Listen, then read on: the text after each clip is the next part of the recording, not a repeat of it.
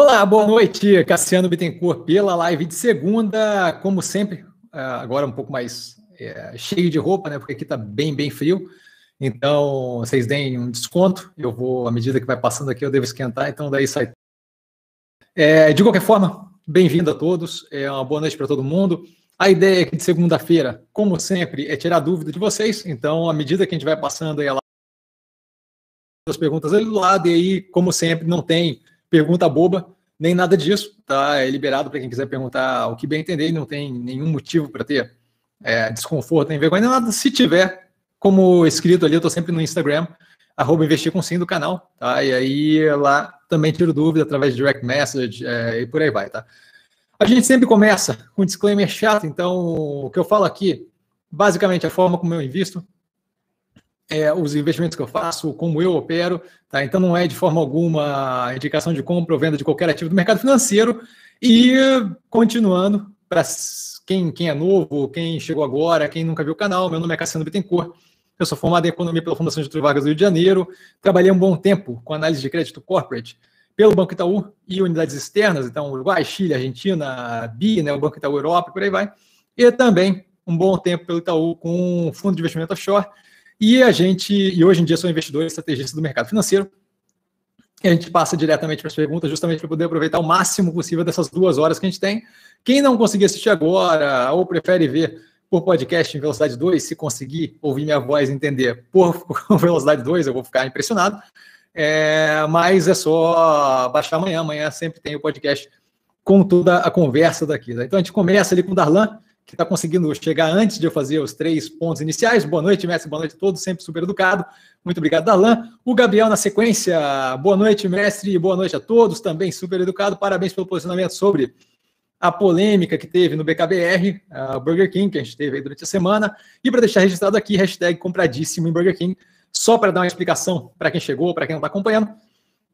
É, no canal, eu evito, tanto no Instagram quanto no, no canal no Instagram, eu evito é, colocar posicionamento político é, com relação à questão social e por aí vai. Tá? Eu acho que eu, a ideia do canal é justamente a gente é, ter uma coisa mais focada em investimento. Nem todo mundo quer uma discussão política toda vez que a gente abrir qualquer coisa, mas quando é, qualquer um seguidor ou qualquer pessoa que acompanha o canal é, é, coloca opinião pessoal ou coloca alguma questão é, social, política, qualquer coisa assim, abre-se o direito para contraditório, e aí eu vou me expressar. Tá? E foi isso que aconteceu no vídeo do IPO da Companhia Brasileira de Alumínio. Tá? Abriu-se o direito ao contraditório, e aí eu coloquei é, o, o, que eu penso sobre o assunto, e aí sim a coisa acabou é, dando, dando, um pouquinho mais de corda aí do que possivelmente teria dado em, em, em, outros casos. Tá? De qualquer forma, hashtag compradíssimo Burger King, é, é, fico, I stand by those words, então eu basicamente, é, ali eu coloquei e expressei o que eu acredito, então quem, quem tiver com dúvida do que se trata, é um comentário que está no vídeo da Companhia Brasileira de Alumínio, e aí foi postado inclusive no no Instagram do canal, tá? Mas passando para frente e outra, com relação ali a parabéns, é, agradeço demais, mas acho que não tem, é o mínimo, é o básico a gente é, olhar para o outro ser humano com, com respeito, carinho e, e, e, consideração, tá? Então, é, seria muito estranho para mim, é, ser, sendo negro, é, ter preconceito com, com outras questões de outras pessoas. Assim. Para mim não faz nenhum sentido, ter, tendo passado por isso, você repassar aquilo para outra pessoa, sabe? De qualquer forma, sem estender mais, eu brinquei ali com o Darlan, que está muito rápido, e na sequência com o Gabriel, que está na disputa, aparentemente querendo roubar o lugar do Darlan, e aí a gente deu uma brincada e o Darlan já vem com uma outra pergunta. Já vamos tirar a touca, porque já está começando a ficar quente. É... Qual a sua opinião, Darlan, falando? Qual a sua opinião sobre a reforma proposta pelo governo? Então, a reforma tributária é que a gente já vinha esperando, a gente não sabe o que, que vai ser passado, nem como vai passar aquilo. Eu vejo como interessante a proposta de alteração do, do, do, do, de algumas questões ali no sistema tributário, um sistema tributário que claramente é regressivo, então afeta negativamente de forma mais agressiva é, as faixas de renda mais baixas. Isso não deveria ser assim. Tá? Mais do que isso, é muito complexo. A gente tem ali inúmeros é, estudos aí que mostram a quantidade de horas gastas, se não me engano, é 1.520 horas por ano gasta só para declaração de imposto de renda de uma empresa.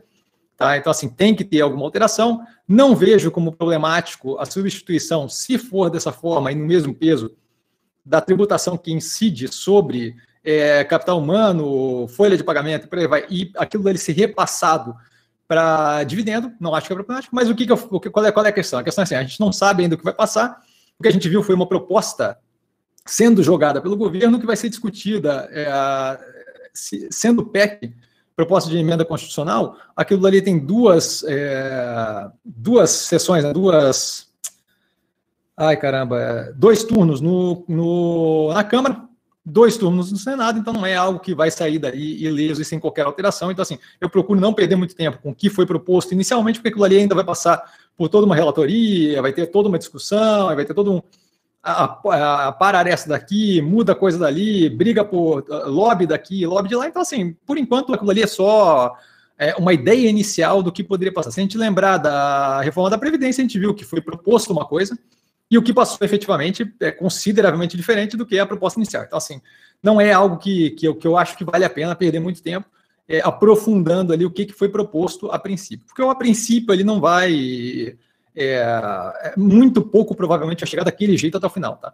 Com relação a, a, a, aceitar ou não a questão da substituição de tributação na faixa mais baixa do, do, do, do da sequência produtiva ali e passar aquilo ali para dividendo, eu acho que é inteligente. Você torna, eu falei algumas vezes, falei inclusive no compondo da tese desse sábado, você torna a operação da empresa mais eficiente, menos custosa, menos onerosa, e aí joga aquela oneração justamente na hora de distribuir dividendo, de forma que você tenha uma operação mais competitiva, e sim, eu vou receber menos tributo, menos, menos rendimento de uma operação que é mais eficiente. Então, aquilo ali deve ficar aproximadamente, não, não sei se um elas por elas, possivelmente é um delta melhor ou um delta pior, mas assim, eu não vejo como propriamente negativo. Acho que você gera mais emprego para a economia, aumenta consumo, empreendimento pessoal e por aí vai. Então, assim, não, não vejo propriamente acho que essa gritaria toda que tem antes é a mesma gritaria que acontece pré-reforma da Previdência. Todo mundo que pode vir a ser afetado sai berrando de primeira.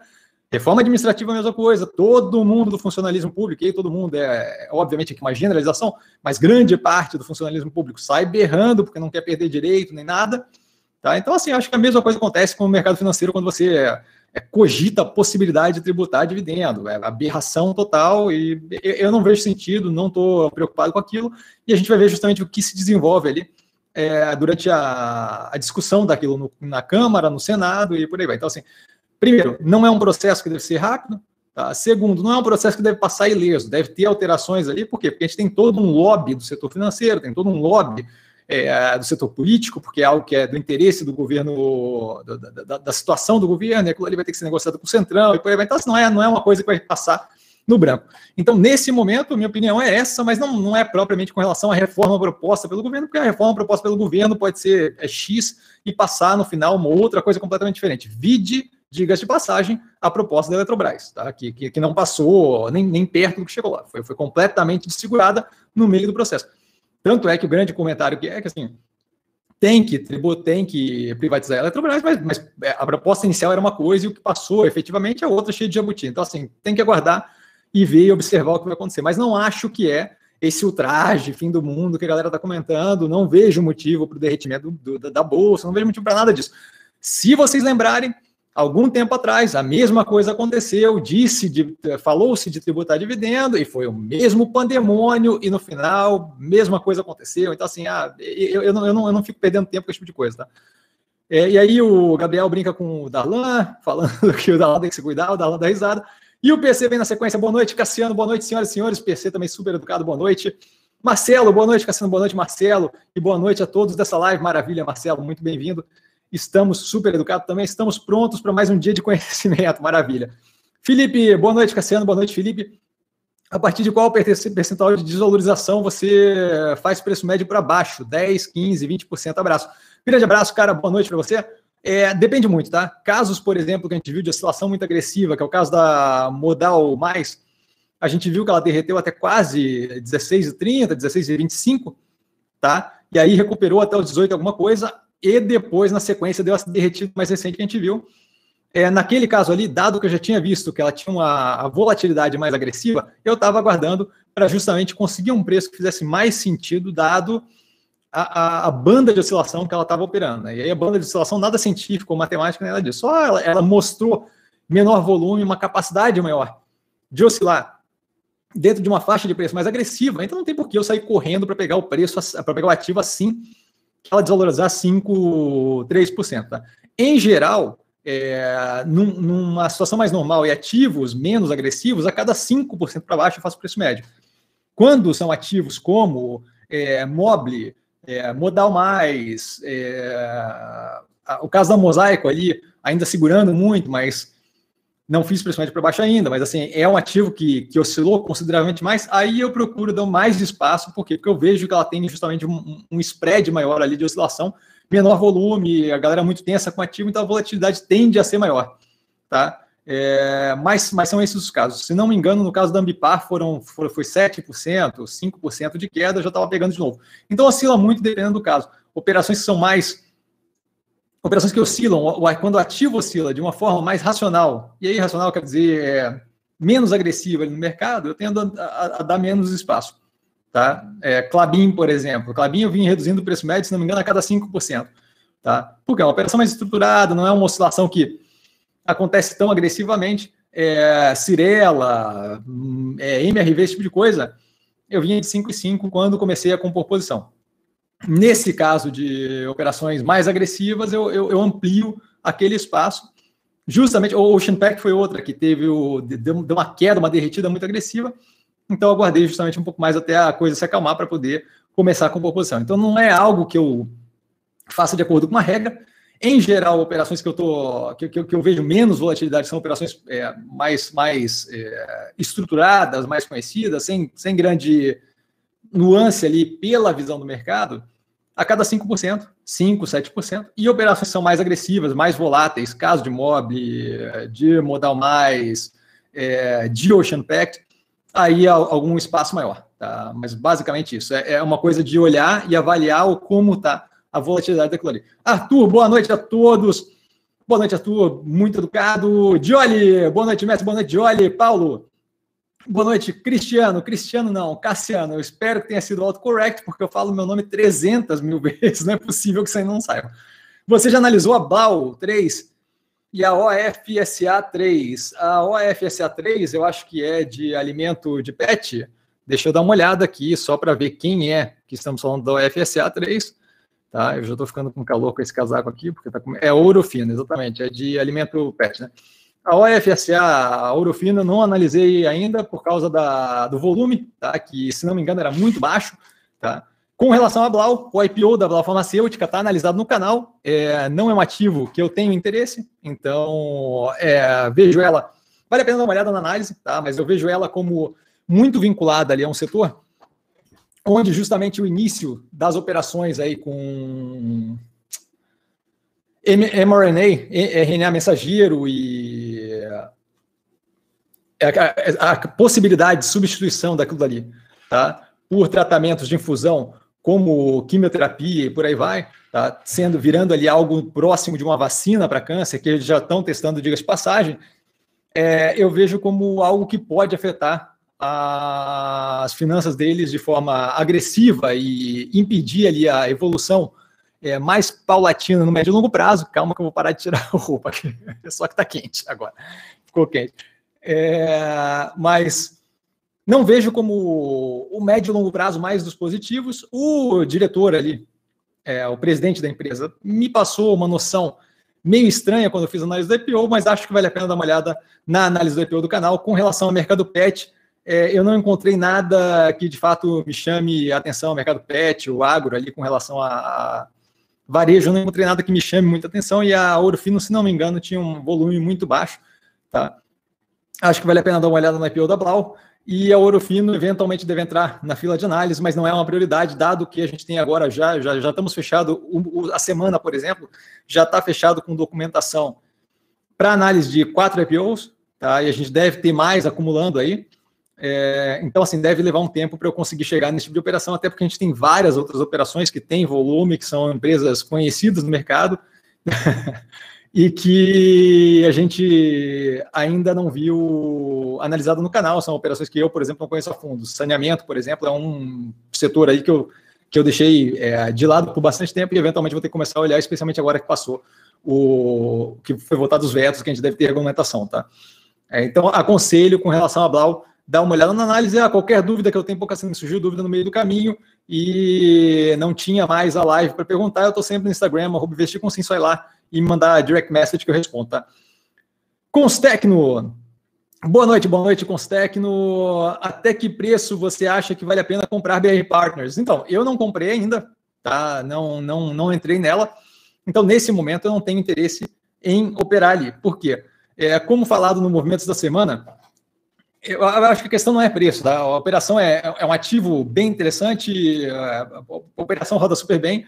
A questão é que eu vejo ali uma possibilidade da gente ter um volume é, médio negociado muito baixo. Ah, Cassiano, mas isso não aconteceu até agora. Sim, não aconteceu até agora, mas assim, a, a gente acabou de entrar nessa. Acabou de sair o IPO, o IPO foi segunda-feira passada. Mais do que isso, a gente tem visto é, tanto comentários sobre elas, quanto agora uma notícia delas ganhando ali é uma. Ganhando ali uma. Eu não sei se dá para chamar de licitação, mas a questão aí de poder ajudar na avaliação da Petrobras, da, da Eletrobras, é, que foi algo bem positivo, tá? Então, isso daí acaba trazendo ali um, um burburinho, acaba trazendo ali um, um, um, algo a mais que fica justamente borbulhando ali com relação a atrair mais investimento para ali. O que eu estou vendo, que eu acho que é uma coisa que vale a pena observar, é o quê? Você teve algumas operações aumentando posição é, no aumentando posição durante o processo é, de diário ali, né, de construção de posição em portfólio, e aí isso daí está empurrando agressivamente o preço para cima e possivelmente criando um volume que não é propriamente o volume médio que a gente tem é, como padrão ali, tá? Então, acaba dando uma sinalização de que o quê? De que a gente tem um volume que hoje em dia está acima do que seria um volume padrão para aquilo, e justamente por isso a gente vê toda vez que tem uma entrada mais de capital, ou seja, um volume mais agressivo, hoje, se não me engano, na faixa dos 10, 15 milhões, a gente vê o quê? Uma subida de preço muito agressiva, por quê? Porque a, a oferta daquela, daquele, da, daquele título não está não tá casada com aquela construção de volume, com aquela demanda mais agressiva. Tá? Então, levando isso em consideração, eu, eu ainda estou observando e não estou tranquilo com relação a, ao volume ali. Se aquele volume ele começa a cair agressivamente e quem construiu posição, grandes fundos e por aí vai, começam a reter aqueles títulos para longo prazo, quatro, cinco anos, a gente entra numa situação difícil onde é, eu posso ficar é, é, com título ali dentro e sem poder eventualmente liquidar aquilo ali. E essa falta de liquidez pode me afetar negativamente, onde o fluxo, onde o fluxo acaba afetando negativamente. Não, tudo bem, mas não. Naldo, boa noite, Cassiano. Boa noite. Como você define o tamanho e a forma de diversificação do portfólio? É, acha que uma carteira muito pulverizada prejudica o retorno? Então, vamos lá. É, vai, isso daí vai depender muito do momento que a gente está vivendo com relação ao mercado, tá? É, então, assim, é, no, no, que tange ali é, tamanho e, e, forma de diversificação, quanto, quanto, quanto mais operações interessantes a gente tiver no mercado, maior vai acabar ficando o portfólio. Eu não acho que a questão é, de pulverizar em vários ativos acaba sendo um problema, tá? Se são várias opções interessantes, você acaba reduzindo o risco sistêmico do, do, do portfólio como um todo, e assim, é, passa a impressão de que ah, quando eu tenho uma subida mais agressiva em um dos ativos, ah, eu poderia ter aquilo em todo o portfólio. Mas é só se você tiver uma bola de cristal, certo? Nesse momento, por exemplo, a gente tem um mercado que tem várias operações bem interessantes, desse momento que a gente vem construindo o portfólio. Né? Então, isso daí inclui. É, isso daí inclui. Caramba. Isso daí inclui. É, só um pouquinho. Isso daí vai incluir uma, uma, sequência de ativos ali que vão fazer com que o portfólio é, fique interessante naquele momento. Então, a gente tem é, setor elétrico durante a construção, a gente tem construção civil que veio numa melhoria agressiva desde o momento em que a gente estava naquele momento de crise pré pré-pandemia e por aí vai, tá? Só um pouquinho, galera, só um pouquinho que eu estou resolvendo uma questão aqui, porque aparentemente o o vídeo está travando, né? Deixa só eu dar um jeitinho aqui que já deve melhorar isso daqui. Sinto muito. Acho que podemos voltar agora. Foi. Então, com relação a tamanho e diversificação do portfólio, sinto muito por essa travada, tá? É, vamos lá. É, a escolha de tamanho de portfólio, de quanto eu estou alocado, é, é, uma escolha de, de, de, montante financeiro que eu vou colocar no, no, no, mercado financeiro. Aquilo dali vai depender do quão confortável ou eu não estou com o momento que a gente está vivendo. Tá? Então, assim, se eu estou pré-Wesley Day lá, que aconteceu tempos atrás, onde saíram aquelas fitas gravadas do Temer conversando com o cara da JBS, pré aquilo ali, eu estava 40% alocado.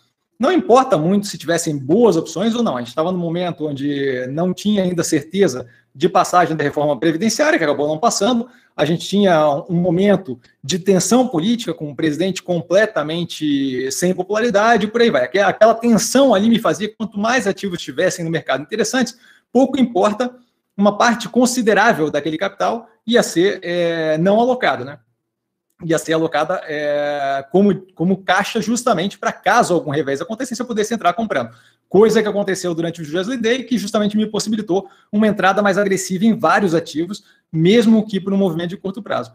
Com relação ao número de ações, isso daí depende muito de quantas operações estão em momentos que, que valem a pena como, como investimento naquele momento que era mais é, tenso, mesmo que não fosse mais tenso, se você tem uma sequência de setores é, do mercado que estão afetados de forma mais negativa, por exemplo, você está no momento onde o, o consumo está muito fraco, você tende a ter uma preferência por setores que não dependam tão agressivamente do consumo, que sejam os setores mais básicos, por exemplo, setor de energia. E aí aquilo ali enxuga consideravelmente o número de ativos que você pode ter no portfólio, certo?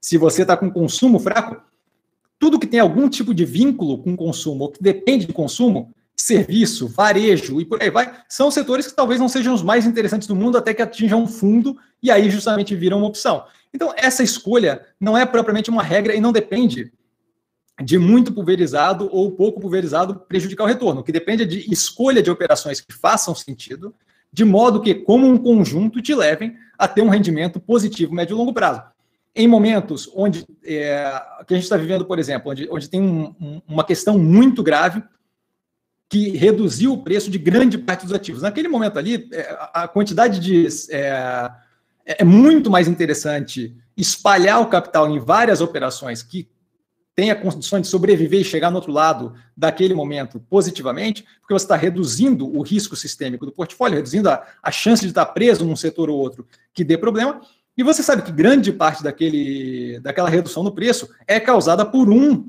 aspecto específico, pontual, e não, não, não de longo prazo, 5, 10 anos, certo? Em outros momentos, onde você tem, por exemplo, uma estabilidade maior e uma situação econômica mais tranquila, vale a pena considerar o quê? Dado que todos, todos os ativos estão ali num preço meio que estabilizados com uma... O caso dos Estados Unidos, por exemplo, Tá? A, economia está começando a responder, os ativos vêm no inflacionamento batendo recorde, atrás de recorde. Eu escolheria alguns poucos ativos que talvez estejam mais contados ou alguns poucos ativos que tenham uma garantia de médio e longo prazo muito mais positiva e muito mais garantida. Tá? Mas nada disso é uma escolha que se faça sem levar em consideração o momento que a gente vive, é, econômico, macro, setorial, é, geopolítico e por aí vai. Tá? Momentos de é, questões com, com relação à geopolítica, Irã, Iraque, Estados Unidos, Rússia, petróleo é um ativo que vai ter mais volatilidade. Então, talvez ativos vinculados ao petróleo podem ser mais positivos ou menos positivos, ou algo que você simplesmente não quer tocar. Então, tudo isso tem que ser levado em consideração. Tá? Não, não existe nenhuma regra para isso. Tá? É, basicamente é definido passo a passo, dinamicamente, como tudo que a gente tem no portfólio. Porque cada análise outros pontos para essa ação, outros pontos para aquela ação, e tudo aquilo ali tem que ser levado em consideração. Não dá para simplesmente criar uma regra, tá? Eu espero ter sido claro, mas deu aquela travada ali no, com relação a, a, ao vídeo aqui, tá? Eu espero que tenha melhorado aí para vocês também. E aí ele continua, o Naldo, uma carteira com poucos ativos não nos obriga a ser mais criteriosos na escolha? É, na sua opinião, um capital de 100 mil reais, é, cabe quantos ativos? E por último, como você faz hedge do portfólio? Então, vou começar pela última, eu não faço hedge de portfólio, porque a, a, o, a operação, é, o que eu faço como profissão é justamente a escolha de investimento de ativos de risco. Se eu tiver que fazer hedge contra a operação, a, o básico da operação que eu faço, é, é porque eu faço mal e porcamente, certo? Eu não vejo sentido É, eu vejo sentido, por exemplo, é, no, no, fazendeiro se proteger contra a oscilação de preço de mercado. Mas se ele tiver que fazer hedge do processo de criação do, do, do, gado, é complicado, né? E ele não está fazendo muito bem o que ele faz básico. Então, não faço hedge com relação à escolha de ativos nem nada disso. Não, não é uma preocupação que eu tenho, é um custo a mais que acaba reduzindo o rendimento do meu portfólio médio e longo prazo. Então, não faz sentido, sabe? É, com relação à escolha criteriosa, eu tenho 26 ativos na carteira. Se você olhar, cada um deles tem análise trimestral sendo feita. Então, assim, tem uma avaliação criteriosa de cada um deles. Obviamente, tem um limite do quantos eu vou conseguir avaliar. Então, assim, tem um limite de, de questão de ser humanamente impossível para mim avaliar 50, 60 ativos por trimestre. Então, acho que tem algum limite de incapacidade operacional mas esse limite é consideravelmente largo. É, eu não deixo de avaliar 30 ativos ou 5 ativos por uma questão de, ah, eu não vou conseguir dar atenção se tiver 30 ativos. Eu consigo dar atenção se tiver 30 e consigo dar atenção se tiver 5. A questão da escolha criteriosa é algo que eu acho que deveria ser levado em consideração em qualquer escolha de qualquer ativo, não interessa o que você esteja fazendo. Tá? Não interessa se é 5 ou se é 50. Tá? Ou então é melhor não botar na carteira. Se você não consegue parar para avaliar a tese, você não deveria ter, colocar na carteira. Justamente por isso, é, é não, não, não teria condições de colocar 100, 150, porque eu não conseguiria avaliar. Tá? Mas esse número oscila violentamente. Pré-Joesley Day eu tinha 4, hoje em dia tem 26, já teve 27, 28. Então não, não é provavelmente isso o problema. Com relação a 100 mil reais para alocar, eu alocaria de forma é, que deixasse a possibilidade de fazer preço médio para baixo e que eu não tivesse que operar no mercado fracionário. Tá? Então, supondo ali ativos é, de custo unitário muito pequeno, tá? É, é vamos, vamos supor aí dois, três mil reais, não muito pequeno, mas dois, vamos, vamos dizer que é uma média dos ativos ali, custa o lote dois mil e quinhentos reais. Eu diria é, 10, talvez 15, algo do gênero. Mas, novamente, se não fica desconfortável, eu não vejo problema de você colocar mais ou menos ativos. Eu só acho que ir para mercado fracionário é algo que vai acabar prejudicando e não deixar espaço para fazer preço médio para baixo é algo que também vai acabar prejudicando. Então, é, nesse sentido, primeira coisa que eu acho que é mais importante é o quê? É fazer a escolha dos ativos de forma paulatina. Não dá para pegar 100 mil reais e simplesmente jogar numa vez só. Não, não, não, não tem ganho para você, certo?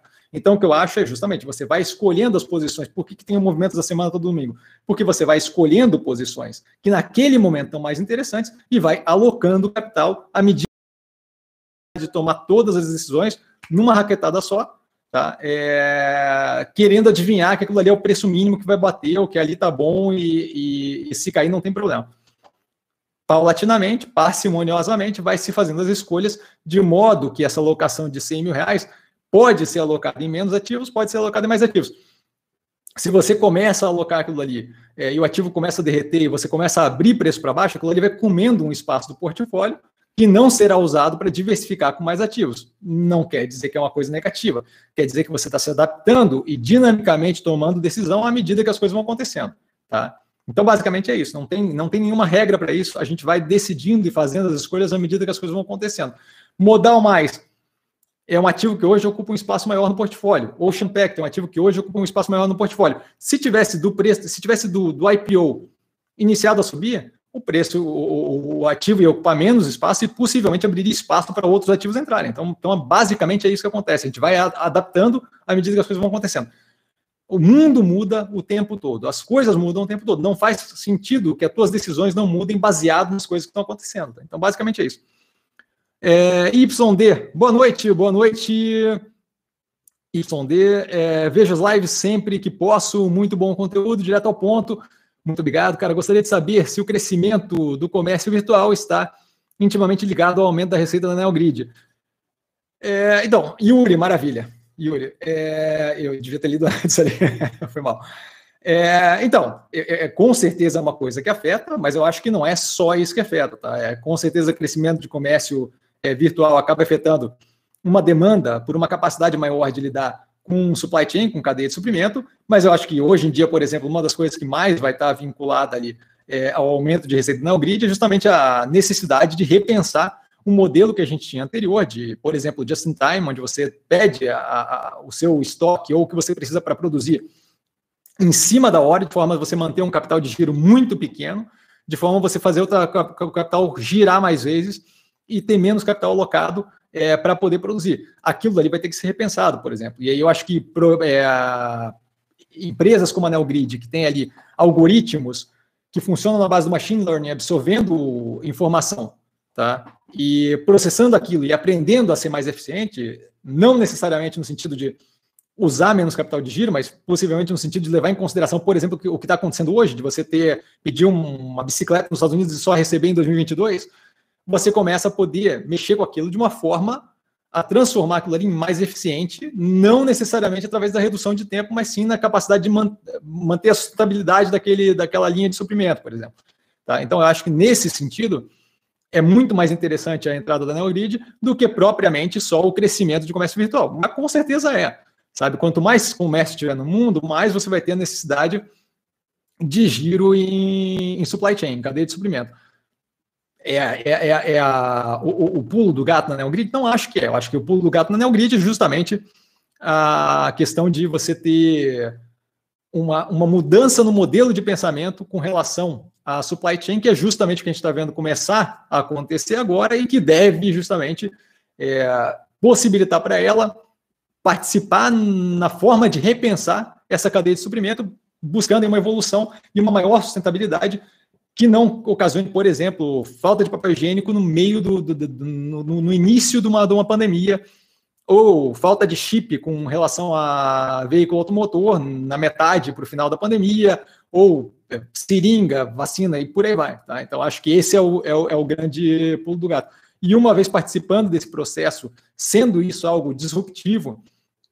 novo, uma nova forma de pensar aquela cadeia de suprimento, eu acho que isso deve ser bem positivo para ela. Então, não acho que o foco ali é justamente o, o, curtíssimo prazo, acho que é justamente o médio e longo prazo, e acho que vai ser bem positivo para ela. Já tem é, posições é, distribuídas pelo globo, e aquilo ali já ajuda bastante a ter pontos é, de, de, é, disponibilidade de dados diferentes que vem de locais geograficamente diferentes, que dá uma visão delta mais global para ela. Expansão vai ajudar nisso, aumento de eficiência com é, ganho de clientes vai ajudar nisso e, e, por aí vai. Tá? Então, acho que é um pouco mais complexo, um pouco mais interessante no sentido de uma tese mais bem construída do que propriamente só, aumento do comércio virtual. Mas aumento do comércio virtual, aumento do comércio em geral, com certeza ajuda a operação, dado que eu estou lidando com supply chain, com cadeia de suprimento. Tanto seja isso para compras que chegam no varejo, seja isso para peças que vão para montagem de bem de capital, veículo automotor e por aí vai. Tá? Então, acho que sim, acho que é positivo, só acho que é mais complexo do que isso. Paulo, a Ambipar, a AmbP3 é, é o melhor ativo da estratégia? Se não for, qual seria a melhor escolha da estratégia? Então, não, não, tem muito como dizer, né? Esse tipo de coisa.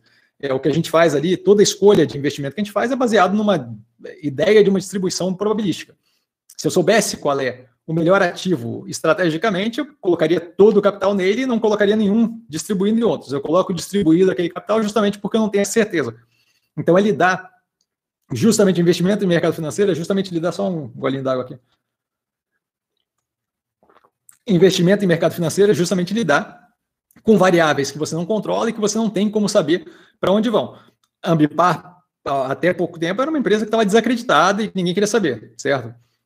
Estava engatilhado a evolução do ativo e a gente está vendo justamente isso daí refletir, é o que? A realidade se impondo no preço do ativo, tá? É, se é a melhor estrategicamente ou não, se é a melhor tese de investimento ou não, não é, não é, não é propriamente essa questão. O que eu quero é um quê? Um portfólio bem alocado, em operações que façam sentido, e à medida que elas vão evoluindo no tempo de cada uma, aquilo ali vai maturando, gerando caixa e realocando, e maturando e gerando caixa e realocando. É, Ambipar é uma das que está indo numa direção bem positiva de ganho de valor de mercado, que é, que é positivo para o nosso portfólio como um todo. Eventualmente aquilo ali vai bater num ponto onde, olha, é, dali para frente eu prefiro realocar aquele capital, e aí é realizado e é jogado para outro, outro tipo de ativo é, é uma operação que, obviamente, está indo super bem nesse momento. Pouco tempo atrás era pouco visada e já estava com essa é, ideia de crescimento através de fusão e aquisição e justamente construindo ali um, um portfólio bem interessante com relação ao environment, a response. Tá? É, mas se é melhor ou não é melhor, é, é, discutível e só o longo prazo vai dizer para a gente, certo? Eu não tenho como. Se eu, se eu soubesse isso, eu faria toda a alocação de capital naquele ativo e esqueceria os outros. Isso daí não tem como saber só com bola de cristal, então justamente é um dos ativos interessantes que a gente tem em carteira, mas a gente tem muitos outros que são bem interessantes e que vão evoluindo é, em velocidades diferentes. A Pivida, tempos atrás, maturou 142% de, de, de rendimento. Não quer dizer que era melhor do que a Ambipar, não quer dizer que era pior do que a Ambipar, quer dizer que ela evoluiu de uma forma positiva e eventualmente chegou num ponto que dali para frente não, não me interessava mais como ativo, certo? Então, acho que a pergunta não é o melhor é a melhor é o melhor ativo ou não é o melhor ativo. Acho que a pergunta é é um ativo que vale a pena ter em carteira, é um ativo que complementa o portfólio, é um ativo que eu vejo médio e longo prazo evoluindo. É, essa é a questão, a derivada dessa curva que está positiva. Acho que é esse o ponto. Rodolfo Cassiano, como vê o longo prazo de PETs? Então, é, é uma operação de varejo de varejo com delta prestação de serviço ali, né? De, de hospital e clínica PET, é, tosa, banho, esse tipo de coisa é, e varejo de produto pet. Eu acho que é, é, como qualquer outra operação de varejo. Tá? Eu não vejo nada de especial, nada de tecnológico, nada de incrível ali, que é justamente o que eu falo na análise do IPO.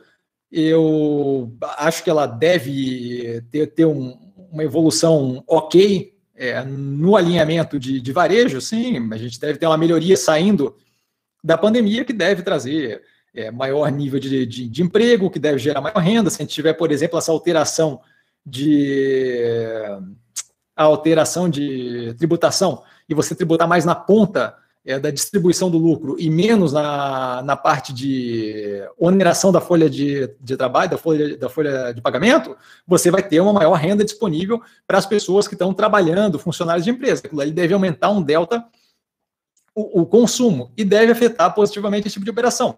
Agora, assim, é algo brilhante, é algo diferencial, é algo que é, me deixa incrivelmente impressionado com a possibilidade? Não, é mais uma operação de varejo que não tem é, não, não tem muito ali, na minha visão, para agregar. Assim, o fato de estar vinculado especificamente a um mercado, que é o mercado de, de animal de estimação, não é o que me chama muita atenção. Eu prefiro uma, uma, uma operação mais diversificada, estilo, via, estilo Avia, que é a antiga Via Varejo, para quem não sabe.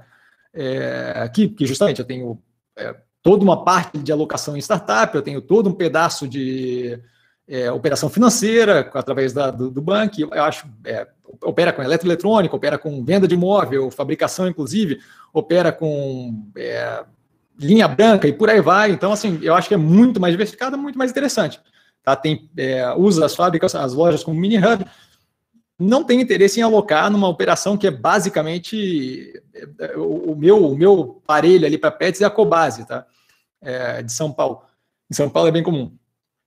E então assim é, é, uma operação de varejo, é deve se favorecer com abertura, com reabertura da economia, sim. É onde eu quero alocar capital, não. Não, não vejo nada de muito interessante. Acho que vale a pena dar uma olhada na análise do canal, onde eu entro mais a fundo na operação, mas para mim não chamou atenção. Então assim, é uma questão de custo de oportunidade. O real que eu boto ali na Pets é um real que eu não boto na Ambipar, por exemplo, que é uma operação que de fato me chama atenção com, com outro tipo de, de proposta ali, que não é mais uma operação de varejo. Tá? Então, acho que basicamente é isso. Não, não vejo como interessante. André, boa noite. Boa noite, André. Modal Mais vai comprar 10%, até 10%, André, das ações. Sinal que o preço está atrativo. É sinal de que eles estão interessados no, no coisa. Eu, eu cuidaria para não empolgar muito com isso. É, buyback é, é, é ok, é interessante, mas não é nada que deveria mover ali a ideia de investimento. E aí o André continua, BIF 3, ganhou mais um selo de sustentabilidade, maravilha, essa daí eu ainda não tinha visto, mas ótimo que tenha ganho mais um selo de sustentabilidade, eventualmente hoje em dia que está tão em voga ESG, né, Environment, Social e Governance, positivo, mais um movimento na direção certa. PC, Cassiano, não sei se é só para mim, mas sua imagem está quadriculada e às vezes dá uma travada, breve sem travar a voz. Então, é, já comentaram aqui, eu tentei dar uma, uma aliviada, sinto muito que está acontecendo isso, galera, mas eu não, não, sei muito bem o que fazer. Para mim tá ok, não tá mostrando absolutamente nada aqui de falha, tá? Lucas, é, boa noite, tio Cassiano, boa noite, Lucas. É, com o aumento da taxa Selic, afeta a operação de bancos? Afeta todas as operações, tá? É, basicamente, com o banco, depende muito de como eles reagirem, mas a princípio deveria ser um delta positivo, você tem ali um espaço para abrir de aumento do spread. Nesse momento, você repassar aquilo ali para cliente fica um pouco mais difícil por causa da crise toda de economia e, e fechamento de comércio e por aí vai. Tá? Mas, eventualmente, aquilo ali pode vir a possibilitar um aumento do spread bancário, que é o quanto eu capto versus o quanto eu empresto. Tá? Mas eu não vejo nesse nível que a gente está evoluindo de, de taxa Selic, a gente ainda está com taxa Selic muito baixa, tá? e eu não vejo propriamente como algo que seja relevante do jeito que a galera vê. Tá? Eu acho que sim, é um aumento de custo de captação em geral para empresas de geral, é um custo a mais no, na despesa financeira. Sim, abre um espaço um pouco maior para bancos, dependendo aí de como for a competição, abrir um pouco mais o spread, mas não é algo que seja relevante a ponto de mudar a tese de investimento de nada. Tá? Com relação ao banco, eu estou comprado agressivamente em Banco do Brasil porque o ativo está ridiculamente descontado e basicamente é isso. Tá? Então, assim, afeta a operação de banco, mas não de uma forma que, que move the needle, não de uma forma que, que, que mova o, o, o dial, como é que fala isso? Que mova o ponteiro do, do, do velocímetro, tá? Yuri, boa noite. Boa noite, Yuri. Ambipar ainda tem, ainda dá tempo de comprar ou já aumentou muito o preço? É, então, eu estou comprado no ativo, não penso em me desfazer tão cedo, tá? É um ativo que tem ido é, numa direção bem positiva, já vinha isso fazendo isso há algum tempo. A gente tem que ver, acho que vai ser bem interessante ver o reflexo dessa última compra é, comentado na teleconferência, não vai acabar afetando o resultado do segundo trimestre, né? Porque eles acabaram de comprar, a gente está dia 28 do 6, então não vai propriamente afetar o resultado do segundo trimestre. É possível que eventualmente eles façam ali um pro forma para dar uma noção para a gente de como afetou é, a operação da, da, da, companhia, mas acho que é, novamente, assim, é, é, um andamento numa direção de um crescimento agressivo. Quem viu a última análise sabe que eu comentei lá é, que eles estavam ali com uma queda delta de margem, justamente porque a gente viu operações novas entrando, operações que tinham uma margem mais alta, que tinham muito para ser é, melhorado e ter ganho de eficiência, de forma que aquela margem ia melhorar consideravelmente à medida, a margem mais baixa, desculpa, de forma que aquela margem ia melhorar à medida que o tempo ia passando. Então, assim, aquilo é algo que a gente vai ver melhoria contínua de eficiência na operação à medida que o tempo vai passando, se eles conseguirem fazer o que eles se propuseram a fazer. Então, eu vejo como um médio e longo prazo bem positivo. Ainda não estou pensando é, em, em, fazer nada, é, em, em, me desfazer da, da posição. Estou tá? bem tranquilo, é algo que deve evoluir independente, positivamente, independente de governo mudar ou não mudar, deve evoluir positivamente, independente de dólar subir ou descer. Então, assim, é um ativo que eu vejo como bem interessante. O setor dela como um todo está em voga, está violentamente demandado. Ela está ampliando a operação agressivamente para mineração e por aí vai. Então, assim, eu acho que é um ativo que tem bastante, um médio, um prazo bem positivo. Tá? E o Yuri continua, ainda está confiante na Neogrid. Ela tem caído muito nos últimos meses. É, o, a gente tem, novamente, assim, eu gosto sempre de dizer, tá? A gente tem que separar o que é o preço do ativo cair e o que é a operação da empresa. A operação da empresa está indo positivamente a operação da empresa está indo bem numa direção positiva. O preço dela cair é o mercado com ela. Se a gente parar para lembrar, se você vê o gráfico da Neogrid, você vai ver que pouco tempo atrás a Neogrid estava caindo é, agressivamente. A Neogrid não, desculpa. A Ambipar, a Ambipar estava caindo. Eu vou até dizer quando é que foi aqui. Ah, aqui, ó. É, em abril, em abril, em abril, não, 9 de março. 9 de março, Neogrid estava, a Ambipar, a Ambipar estava nos R$ 20,98. Então, assim, É, é aquela história, assim, tipo, ah, o preço está caindo. É, aquilo ali queria dizer que a empresa estava mal? Juro para você, eu não sabia que era tão perto assim. Mas aqui, ó, 9 de março, a operação estava cotada em R$ 20,80. Então, assim, é, é, essa história. Assim, tipo, o preço dela caindo quer dizer que a operação está ruim, está mal, está boa. É, pelo, pelo, pelo gráfico aqui, da Ambipar, de março para cá, a empresa é, dobrou com, com bem, benquista ela é pelo mercado. Então, assim, o preço eu não levaria em consideração. É, para mim, se tivesse ali dando preço médio para baixo, eu comprei no IPO, então meu preço médio é 4,50. Se tivesse dando preço médio para baixo, eu estaria aumentando a posição. Acho que é, um, é outro ativo que o mercado não consegue compreender direito que tem ali uma, um vínculo muito positivo com algo que é muito necessário, que é supply chain, que é a cadeia de suprimento, e a galera continua tentando colocar aquilo ali numa caixinha que não é, que é a caixinha de tech vinculada com cliente. Não é, não tem nada a ver, não é essa a questão. A questão é outra, é por trás da produção, é por trás do, do, do, industrial ali, tá? da parte industrial, e justamente isso que vai levar um tempo a mais, eles não estão fazendo também M&A atrás de M&A, fusão atrás de fusão, aquisição atrás de aquisição de empresa, e aí isso daí é outra coisa que o mercado, o mercado precisa ver comprando empresa, seja isso positivo ou negativo, o mercado precisa ver comprando empresa. Então, assim, é algo que vai demorar para responder um pouco mais, mas eu não vejo é, essa, esse vínculo entre o preço está caindo, tá? E o, e o ativo está bom ou ruim. Acho que vale a pena dar uma olhada na análise do canal, é basicamente aquilo que eu falei do primeiro trimestre de 2021, que vale até agora, e agora a gente vai ver mais um resultado. O resultado em si tem vindo bem positivo. A questão é justamente o quanto, como é que ela vai fazer essa expansão e a evolução contínua da operação, como colocado na IPO, o projeto todo. Eu vejo como bem interessante, eventualmente aquilo ali vai começar a se mostrar e aí a realidade vai se impor, e aí vai ser interessante estar lá dentro, vide Ambipar, tá? Mas eu estou bem tranquilo com a operação. Darlan, é, peraí, opa.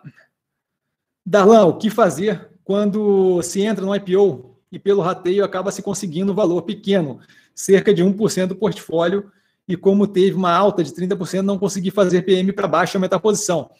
Então, depende do ativo. Se o ativo é muito interessante, de fato você quer ir para o longo prazo e quer uma operação maior, não vejo por que não aumentar. Tá? Isso daí aconteceu é, com, comigo no, na, na Reddor. A Reddor veio um rateio muito, muito pequeno. É um ativo que eu achava interessante, mas não achava nada demais não subiu nem 30% de cara, assim, foi, foi uma subida mais ou menos de cara. E, eu, para mim, assim, eu abandonei o ativo e não, não, não, não, não tive interesse em continuar a posição ali. O rateio foi absurdamente mínimo, acho que, putz, nem, nem lembro qual é que foi, mas foi muito, muito pouco. É, então, assim, eu não vi como interessante. Se fosse um ativo é, estilo NeoGrid, por exemplo, é possível que eu tivesse aumentado a posição. Tá? Que, só que o NeoGrid saiu tudo que eu pedi, então, ou muito próximo de tudo que eu pedi, saiu, saiu é, basicamente não disputado ali nos 4,50, então achei interessante. Mas assim, vai depender muito do ativo.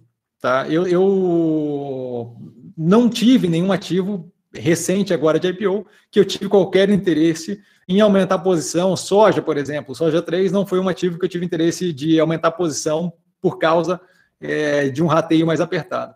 Tá? No caso da Rede Dora, não tive interesse, simplesmente nem, nem, nem considero ativo na carteira, mas tem lá algumas ações, não sei quantas são, mas tem algumas ações no, no, no portfólio jogadas lá que representam menos de 1% do portfólio. Tá? Mas depende muito do ativo que você está falando. É, se é um ativo que vale a pena, se é um ativo que médio e longo prazo é positivo, e se é um ativo que você acredita que não tem chance de oscilar para baixo, maravilha, não, não, vejo por que não aumentar. Eu, nesse momento, não tenho qualquer interesse em fazer preço médio para baixo, para cima em nada. Por quê? Porque tem inúmeros ativos interessantes que estão dando espaço para aumento de posição e crescimento com a evolução do, do ativo e que não, hoje não são bem que isso, daqui a pouco vão ser.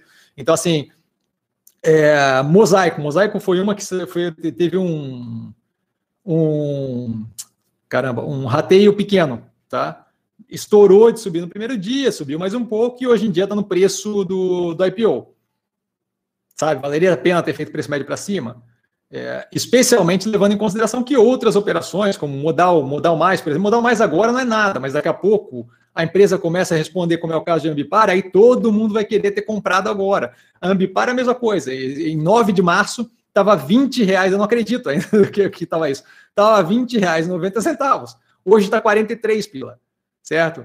Então, assim, naquela época ninguém queria, naquela época ninguém queria saber. Então, assim, eu não vejo por que aumentar fazer preço médio para cima, dado que a gente tem vários ativos interessantes com preço convidativo. Mobile é uma. Hoje saiu uma matéria falando da Via Varejo, da Via, é, dizendo que eles vão começar a, a, a é, cobrar uma taxa ali para fazer justamente logística para terceiros. Acho que a Mobile vai fazer uma coisa parecida com a Mobile Log. Eu estou falando isso desde o IPO. Tá? Ninguém está prestando atenção. Então, assim, ok. Mas assim, se aquilo ali eventualmente acontecer, é outro ativo que vai estar derretido violentamente que eventualmente vai estourar. Ocean Pact é outro ativo que eventualmente derretido e vai estourar. Então não vejo qual é o sentido de aumentar a posição, piorando a tua posição é, proporcionalmente, para ter mais posição num, num ativo que está subindo, enquanto outros estão derretendo e poderiam, estar ampliando a operação no portfólio sem a necessidade de piorar a posição, mas sim melhorando a posição do portfólio como um todo. Só isso. Eu não tenho interesse em fazer pressão de para cima, mas tem casos que justificam. Tá? Não acho que esse é o caso, não acho que esse é o momento. André, é, sua expectativa para outra par, mestre? Está com caixa robusto, estou achando o preço interessante. Então, é, gosto do ativo e estou só aguardando, justamente a gente vê, eu já fiquei bem feliz que tiveram várias operações numa raquetada só. Então a gente tem é, Oxteno negociando, Extra Pharma vendida e Connect Car vendida. Tá? E Connect Car não, não, não foi por pouco dinheiro especialmente se a gente comparar com a operação da Extra Farma.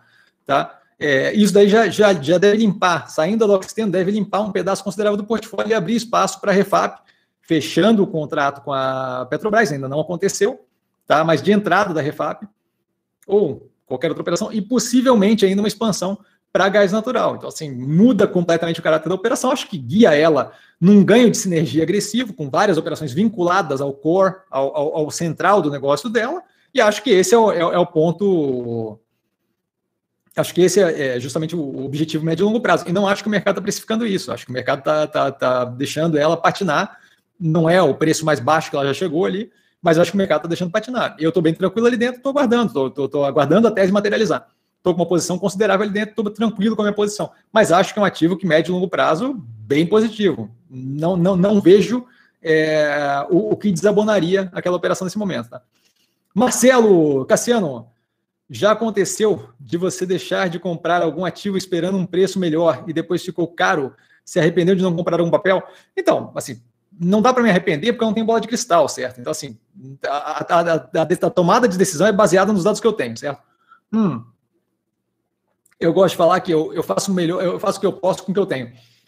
As informações são as que eu tenho no momento e, eventualmente, obviamente, eu, eu, eu vou é, perder o bonde, errar o, o, especialmente sem bola de cristal, búzio, tarô, eu vou acabar errando. Errando. Não dá para dizer que é errando porque você não tem condições é, reais de de fato medir aquilo ali. Mas muito tempo atrás, quando. Muito tempo atrás, um, um ano, dois anos atrás, é, Santos Brasil estava em 3 e, 3 e alguma coisa, e eu queria ela em 3 e alguma coisa, delta baixa, ela quase bateu, não pegou e começou a subir. Eu fui pegar ela, recentemente agora, no, do, do, dos, dos 4,90 aos 4 reais. Fiquei um bom tempo ali assistindo, ela deu uma subida e acabou voltando, mas assim, aquilo daí foi uma subida que eu poderia ter pego e não peguei. Acontece, assim, eu não sou de ficar lamentando o que não foi é, de investimento positivo, por quê? Porque aquele investimento positivo é feito, o, o investimento que eu faço ele é feito baseado numa sequência de, de, de, de de, de análises e pensamentos ali que o, o, preço que eu queria era aquele. Você eventualmente vai ter que definir um preço. Se pegar, pegou. Se não pegar, não pegou. É, modal 11, agora modal mais, eu não achei que fosse bater nos 16,05. Então, assim, é, era outra que podia ter batido perto daquilo, não ter pego, e era outra que eu não ia ter aumentado posição. Mas não dá para ficar é, pensando e ser, ai, aquela vez, porque isso daí não é processo de, de fato de, de, de avaliação de investimentos. Né? Tem algumas operações que eu não peguei, tem outras que pegou na veia, Tá? O caso da Login, por exemplo, pegou na veia. Acontece, não, não, não é o tipo de coisa que eu, que eu ocupo minha cabeça pensando, é, de me arrepender nem nada, porque eu não tenho como, como prever o futuro, nem bola de cristal, nem nada. O que eu posso fazer é a melhor análise que eu posso com os dados que eu tenho, e é isso, basicamente. É, então, não fico perdendo tempo, mas tem, sim, algumas ocasiões que pô, podia ter pego. O caso da Odotoprev, por exemplo, não precisava ter pego lá atrás, podia ter pego mais recente agora, mas assim, você toma a decisão com as informações que você tem. O importante é justamente garantir consistência no resultado. Essa parte eu estou conseguindo, essa parte não está me incomodando. Então, para mim, basicamente é isso. Darlan, qual a sua opinião sobre Taesa? Você pensa em retornar ao ativo? Hum, eu, eu gosto do ativo, gosto da operação. É, tem que reduzir o preço consideravelmente para eu, eu, pensar em retornar. É uma operação que oscila pouco, é, eventualmente deu uma, uma estourada a mais, mas oscila pouco em geral. É uma operação mais segura, menos volatilidade. Eu, eu topo, se não me engano, a faixa é dos 27, 28. Ah, se nunca chegar nisso? Se nunca chegar nisso, sinto muito, não é uma operação que eu quero nesse momento. E aí a gente reavalia à medida que o tempo vai passando e o mundo vai mudando. Mas nesse momento eu quero ela, se não me engano, uns 10, 11 reais abaixo do que o preço está agora.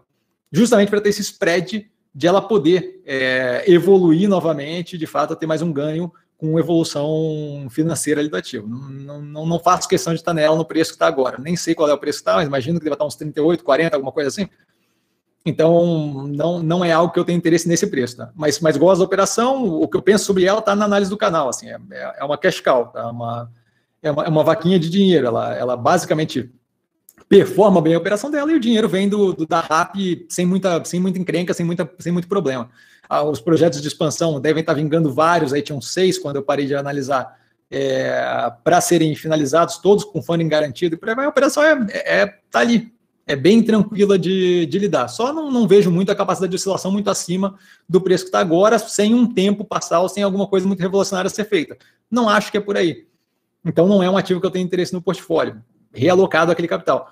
Bruno, boa noite, boa noite, boa noite, Bruno. Como avalia a venda da Connect Car pela Ultrapar? Qual visão de todo o negócio relacionado ao petróleo com incentivo pelo ISD e possível redução de consumo no longo prazo. Então, vamos lá. Primeiras daqui, que ele tem mais perguntas sobre outras. É, com relação à venda da Connect Car, é, não tenho como dizer como afeta diretamente a operação da empresa, mas claramente eles viram aquilo ali como algo que eles podem se livrar para focar mais no core business, que é, que, que é, o que eles têm feito. Então, assim, confio na diretoria com relação a isso. Longe de mim querer fazer a avaliação mais a fundo, porque eu não tenho informação específica de como é que a empresa estava dentro daquele, daquele grupo ali, tá?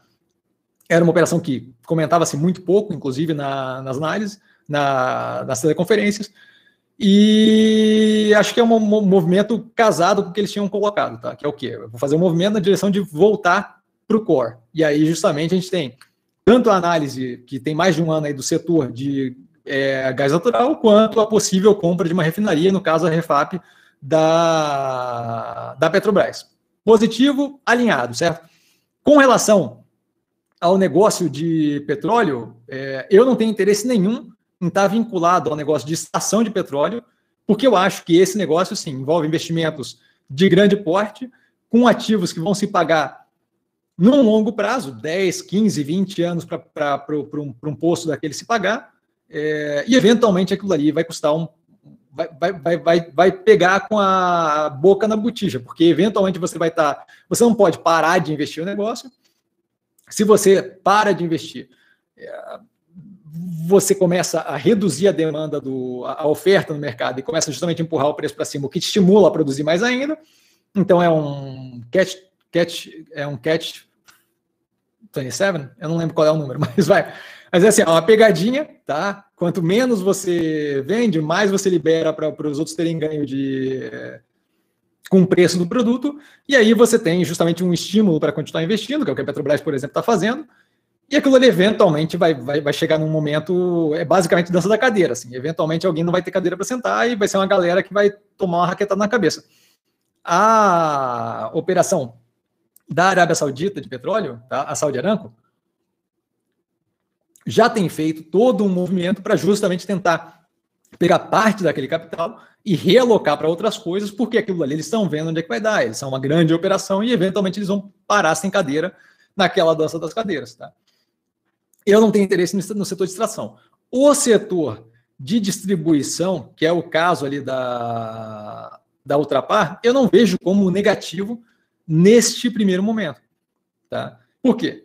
o petróleo está mais caro ou o petróleo está mais barato, aquilo ali afeta a minha operação de forma secundária, certo? Porque assim, ah, o petróleo está mais barato, eu vou acabar vendendo mais combustível, então o giro é maior e acaba me favorecendo. Ótimo, maravilha.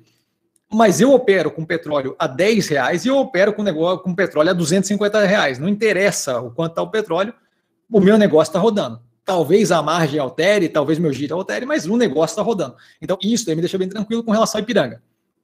Com relação a, Ultragás, acho pouco provável que a gente tenha ali, é, no, no, médio curto prazo, uma revolução, especialmente no Brasil, que não tem ali uma grana tão grande para tocar fogo e ampliar financiamento de é, fogão a indução para fazer comida e por aí vai, ou elétrico e por aí vai, nesse nível que simplesmente acabe com o mercado de gás invasado. Então, essa é outra preocupação que não me dá. É, indústria aqui no Brasil vai continuar usando gás por um bom tempo. Então, é, é, é, outra operação ali, o a granel, que não me incomoda. Com relação ao ultracargo, é transporte de líquido. Aquilo ali pode ser usado para combustível em grande parte, como é hoje pode ser é, usado como é, logística para outras coisas à medida que a gente vai evoluindo, certo? Então, assim, não é propriamente uma operação que me incomoda. Ah, mas e a operação da refinaria? É outro ponto. Eu estou comprando combustível, refinando e vendendo se eu pago, se, se o combustível afunda, eu não sou o cara que está extraindo combustível. Então eu compro mais barato, refino e vendo mais barato. O combustível é história de preço. Eu compro mais caro, refino e vendo mais caro. Então, assim, eu, eu sou meio que atravessador naquela brincadeira. Para mim, não, não, não faz diferença se está 10 reais ou 50 reais. E aí não faz diferença primariamente. Secundariamente, claro que faz. Se eu tenho combustível, se eu tenho é, commodity petróleo a 250 reais, o tipo de negócio vai ser diferente. O petróleo, a gasolina vai virar ouro certo? Mas 250 dólares, quero dizer. Mas assim, tirando esse efeito secundário de maior volume, menor volume, e aí eu vou ter que ajustar na margem, não tem provavelmente um efeito para mim, certo? Refinaria, o cara me vende o combustível mais caro, eu repasso o produto final fica mais caro. O cara me vende o produto mais barato, o produto final fica mais barato. É, a capacidade que eu tenho de repassar isso para o setor final, aí é uma questão de, de, negociação, de comercial, mas não vejo a operação tendo problema com isso. Então, assim, não quero estar exposto ao setor de petróleo no que tange extração, prefiro também não está exposto é, petroquímica, porque tem toda uma vibe com poluição e por aí vai. Não acho que é a melhor coisa, então que bom que eles estão se fazendo do, do oxiteno, mas acho que aqui no Brasil vai levar algum tempo para a gente conseguir ter é, um setor de veículos, por exemplo, que seja elétrico. Assim, acho que se nos Estados Unidos vai levar algum tempo, imagina que no Brasil, sabe? Vai ser algum tempo para renovar uma frota e etc. E, tal. e isso daí me dá um, um prazo de pelo menos 10, 15 anos para aquele é, investimento maturar. Então, por 10, 15 anos eu tenho zero de preocupação em estar tá comprado em ultrapar o que, o que para mim me deixa bem tranquilo. Tá? Então, basicamente é isso. Eu espero ter sido claro, Bruno. Segunda pergunta do Bruno. Sobre a Mob, é, acha que este arrefecimento do interesse em empresas tech pode atrasar a evolução da empresa? É, vi a sua análise de resultados e achei bem promissora. Acho que é um case para é, acha que é um case para dobrar de valor. Então, eu não procuro falar de, de valor, tá? Por quê? Porque não tem como acertar. Diga de passagem, eu tenho uma bem legal para vocês hoje com relação a preço-alvo, esse negócio aí. Tá? Eu achei bem legal, pelo menos. Hoje eu vi duas, é, eventualmente eu estou vendo notícia, e só já volto para Mobile, mas só eventualmente eu estou vendo notícia, e aí eu vi a questão do preço-alvo. Né? Aliás, a Ambipar fez mais coisa. É, preço-alvo e tal, não sei o quê, e para vocês verem o, o, nível de sentido que tem preço-alvo e indicação, neutra, compra, não sei o quê. Hoje, é um, eu não vou dizer qual é a instituição, porque eu não quero ficar metendo bedelho na vida dos caras, mas assim, uma instituição botou a Minerva, como neutra a 12 reais. Tá? Ou seja, ela está dizendo que Minerva vai ter o preço-alvo até o final do ano de 12 reais, ou seja, uma evolução ali de 20% a 30% no preço, dependendo do que você considerar o preço de hoje, tá? mais de 20% a 30% no preço, e ainda assim o cara acha que não, neutra, mantém a posição. Se está fora, está fora, se está dentro, está dentro, mas não mexe em nada. Uma outra instituição financeira botou o preço da Ambipar em R$ reais, hoje fechou em 43, e manteve, e manteve compra. Então, assim, uma delas está dizendo que você deveria comprar para tomar uma raquetada no final de ano de um real. Um real negativo por ação. A outra está dizendo que você não deveria comprar para ganhar de dois a três reais até o final do ano. É, é, não é um negócio incrível? E é por isso que eu digo assim, esse negócio de preço médio, de preço-alvo, de indicação compra e venda é uma, é uma piada. Mas voltando ao que interessa, com relação à mobile, pouco me importa se o interesse por tech atrasa ou não atrasa a evolução da empresa. Eu não sei dizer. Tá? É, por quê? Porque eu não consigo ler a mente dos. dos primeiro, que o, o, mercado não é algo monolítico, não é algo homogêneo. Tá? Então não é uma pessoa, não é uma, a galera gosta de chamar o senhor mercado e por aí vai, mas não é. É um conjunto de um monte de gente pensando diferente ao mesmo tempo. Tá? Então não consigo dizer qual é o interesse deles. O que eu consigo dizer é como a empresa está. Como você viu pela análise, a empresa está bem, tem um projeto super interessante, médio e longo prazo bem positivo, zero preocupado. O quanto tempo aquilo ali vai demorar ou não para afetar o preço da empresa? Só com bola de cristal, búzios, tarô e por aí vai. E eu não fico perdendo meu tempo com isso, porque é um exercício de futilidade tentar adivinhar esse tipo de coisa. Tá? Então eu gasto meu tempo com o que vale a pena, que é justamente fazer análise de como a empresa está efetivamente. O quanto tempo ele vai demorar para responder pelo mercado, não saberia te dizer, não, não, não tem como dizer, tá? E quem disser que tem como dizer, é só vir falar comigo, bota aqui na live que, que, que, que eu quebro o argumento todo em 10, 15 minutos. Ou menos, vamos lá. É, com relação a. Na sequência, obviamente, não tem como dizer se eu acho que é um case para dobrar valor ou não. Acho que a operação é positiva, acho que tem bastante para evoluir. Se vai dobrar, se vai triplicar, se vai ser 30% ou 20% de rendimento, a gente vai ver com o tempo, à medida que as coisas acontecem. Para saber o quanto aquele preço tem para evoluir, eu teria que saber o que, que vai acontecer com a empresa, certo? Senão não tem como saber. E é por isso que valuation é, é outra coisa que é uma piada, porque assim, para eu dizer quanto a empresa vai valer daqui a pouco, eu tenho que saber o que vai acontecer. Eu não sei o que vai acontecer. Eu acho que é positivo, eu vejo os movimentos positivos, eu consigo dar uma ideia da distribuição de possibilidades do que pode acontecer, mas não consigo efetivamente dizer o que vai acontecer. Então, novamente, não perderia tempo com o que o mercado está pensando, não perderia tempo com quanto tempo vai levar ou não para o mercado perceber, e não perderia tempo com acho que vai dobrar, triplicar ou coisa. Porque são todas respostas que não tem como ter. Tem bastante gente que fala que tem como ter, mas não tem efetivamente como ter, tá? Qualquer. É, é, é, é óbvio que não tem como ter, tá? Não é difícil de provar. E aí, por último, quais suas maiores e menores posições de carteiras? Ah, de cabeça assim não vai.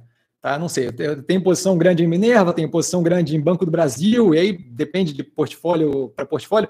Burger King é posição grande, Clabin, É, o, o, Ocean Pact virou uma posição considerável, Mobile aumentou posição. É, é muita posição. Mas assim, é esse o lance, é uma em relação à outra. Então fica complicado. Via varejo é uma posição grande, mas não saberia dizer. De cabeça não, sei, não saberia dizer, tá? É, tem, tem algumas, até porque o preço oscila e a operação oscila consideravelmente de tamanho, tá? Guilherme, mestre, o que você acha da IRBR na precificação atual? Cilada oportunidade? Eu acho que não é nem cilada nem oportunidade. É um ativo que eu não toco com uma vara de 10 metros por causa daquele rolo todo, embrolho todo. A operação claramente está nublada e não tem como dizer para onde é que aquilo ali vai. Tá? Eu, eu, desde que começou esse rolo, que eu não tenho qualquer interesse naquela, naquela operação. Mais do que isso, setor seguro não é provavelmente o setor que é interessante neste momento, com é, o juros está subindo, mas ainda está em níveis muito baixos, a inflação come grande parte daquilo, e acho que eu vejo, pelo menos, como uma inflação é, temporária, tá? Não acho que é uma inflação, inflação estrutural, então acho que eventualmente aquilo ali vai reduzir, e a hora que reduzir, os juros tendem a vir junto. Então, assim, tem que ser muito mágico para trabalhar ali e conseguir ganhar, porque se você estiver trabalhando com juros hoje é, vinculado a Selic, o, a inflação está comendo seu dinheiro. E se você estiver trabalhando é, vinculado à, à, inflação, aquilo ali eventualmente reduzindo vai comer teu, teu, teu, teu, teu resultado também, tá? Então, assim, não vejo como a operação mais, mais interessante, fora aquele rolo e aquele pepino todo que ela está passando. Tá? Então, eu não tenho qualquer interesse, acho que assim, não faltam ativos interessantes no, no, no mercado para a gente se colocar, só um pouquinho que isso aqui está tá fora de foco, para a gente se colocar é, numa direção que, que, que, tem pouquíssima visibilidade, que está dando, deu prejuízo agora no último mês que divulgou o resultado mensal, deu prejuízo e um monte de embrólio com relação à, à questão é, contábil, por aí vai, é sócio saindo, sócio saindo não, a diretoria saindo e volta a diretoria, troca a diretoria, troca, é, não, não, não, vejo porquê, tá? Não, não, não, não, não, vejo sentido para se colocar em rolo, tendo a quantidade de ativo interessante que a gente tem no, no, no portfólio. Marcelo, você já foi convidado para alguma entrevista em programas ou podcast do mercado financeiro? Se acaso fosse convidado, você iria? Gostaria muito de ver você numa conversa com André Moraes sobre preço médio. Então, super top, qualquer conversa, não, tenho nenhum problema com isso. Eu fiz algumas conversas com a galera da Capitalizo tempos atrás, é, mas faz bastante tempo. É, eu, eu, eu, super tubaria, não, não, teria problema nenhum, tá? Mas foi basicamente a galera do Capitalizo e, e ponto. Tá? É, basicamente isso. Não, não, não, tiveram muitas, não, e faz bastante tempo. Mas super toparia, não teria problema nenhum. Eu gosto de, de, de, bater papo. Como vocês podem ver, eu falo duas horas no monólogo aqui sozinho, então não é, não é complicado de entender. Jorge, é, boa noite, Cassiano. Boa noite, todo mundo. Opa, Jorge, super educado, boa noite. Mosaico, Mozi 3, qual seria o gatilho para fazer ela sair do buraco? Há alguma decepção dos investidores com ela? Novamente, assim, o que os investidores estão pensando não tem como falar, tá? Então, é, não, não saberia dizer. Acho que essa nem com bola de cristal, acho que essa teria que ler mente. Então não saberia dizer, ler uma cacetada de mente, porque os investidores são os investidores. É, então não teria como dizer. Novamente, não perderia tempo com o que os investidores estão pensando. Não saberia dizer também o que é o gatilho para sair do buraco. Aparentemente, para a Ambipar foram as últimas compras, porque as primeiras compras que ela fez, ninguém estava dando bola. Como eu disse ali até, até março, se não me engano, 9 de março, ela estava afundada no, nos 20 reais alguma coisa. Então, assim, não tem como saber qual é o gatilho. É, a gente vê, eventualmente, quando dão é, indicação de compra, as empresas começam a acordar. Então, assim, não, não saberia te dizer o que, que é que poderia fazer ela sair do buraco. O que eu posso te dizer é o quê? Eu estou tranquilo com a operação, estou vendo eles evoluírem numa direção bem positiva. O resultado ainda afetado ali por gasto com marketing por aí vai, mas acho que está respondendo é, positivamente no sentido de da, da, da operação está crescendo com relação a cliente ativo, é, GMV, né, o faturamento e por aí vai. Então, assim, não, não, não vejo como problemático, mas é, para dizer o que eles estão pensando, não teria como, tá? É, Teus, Teus Bits, é, imagino que seja isso. Boa noite, estrategista, boa noite. É, Randon, sabe sobre? Pode falar. Então, Randon Rapid 4 é uma operação de bem de capital. Tem uma análise antiga no canal onde eu entro na operação.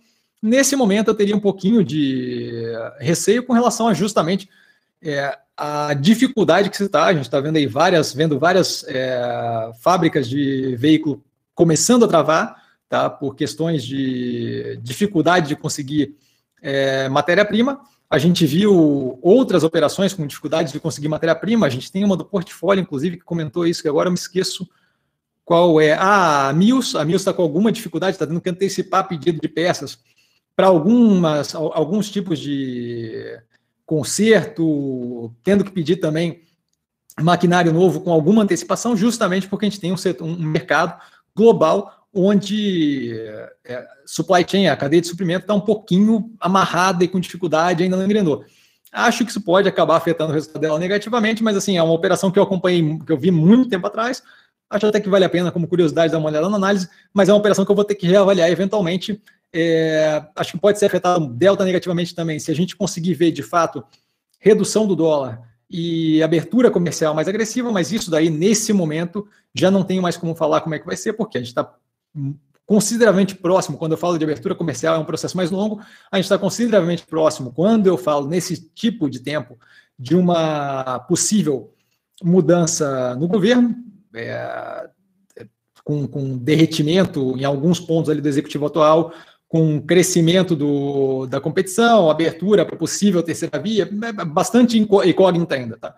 É, e a gente, essa proximidade pode fazer com que dólar se mantenha mais alto por algum tempo ainda e aquilo ali não seja uma questão, e justamente se houver uma alteração no governo, pode ser que seja uma alteração para um governo que não queira propriamente essa abertura, esse liberalismo econômico é, com comércio internacional, né, que esteja mais próximo ali da, da é, menos bélico, por exemplo, com, questão, com a questão agora do Mercosul com a Argentina ali.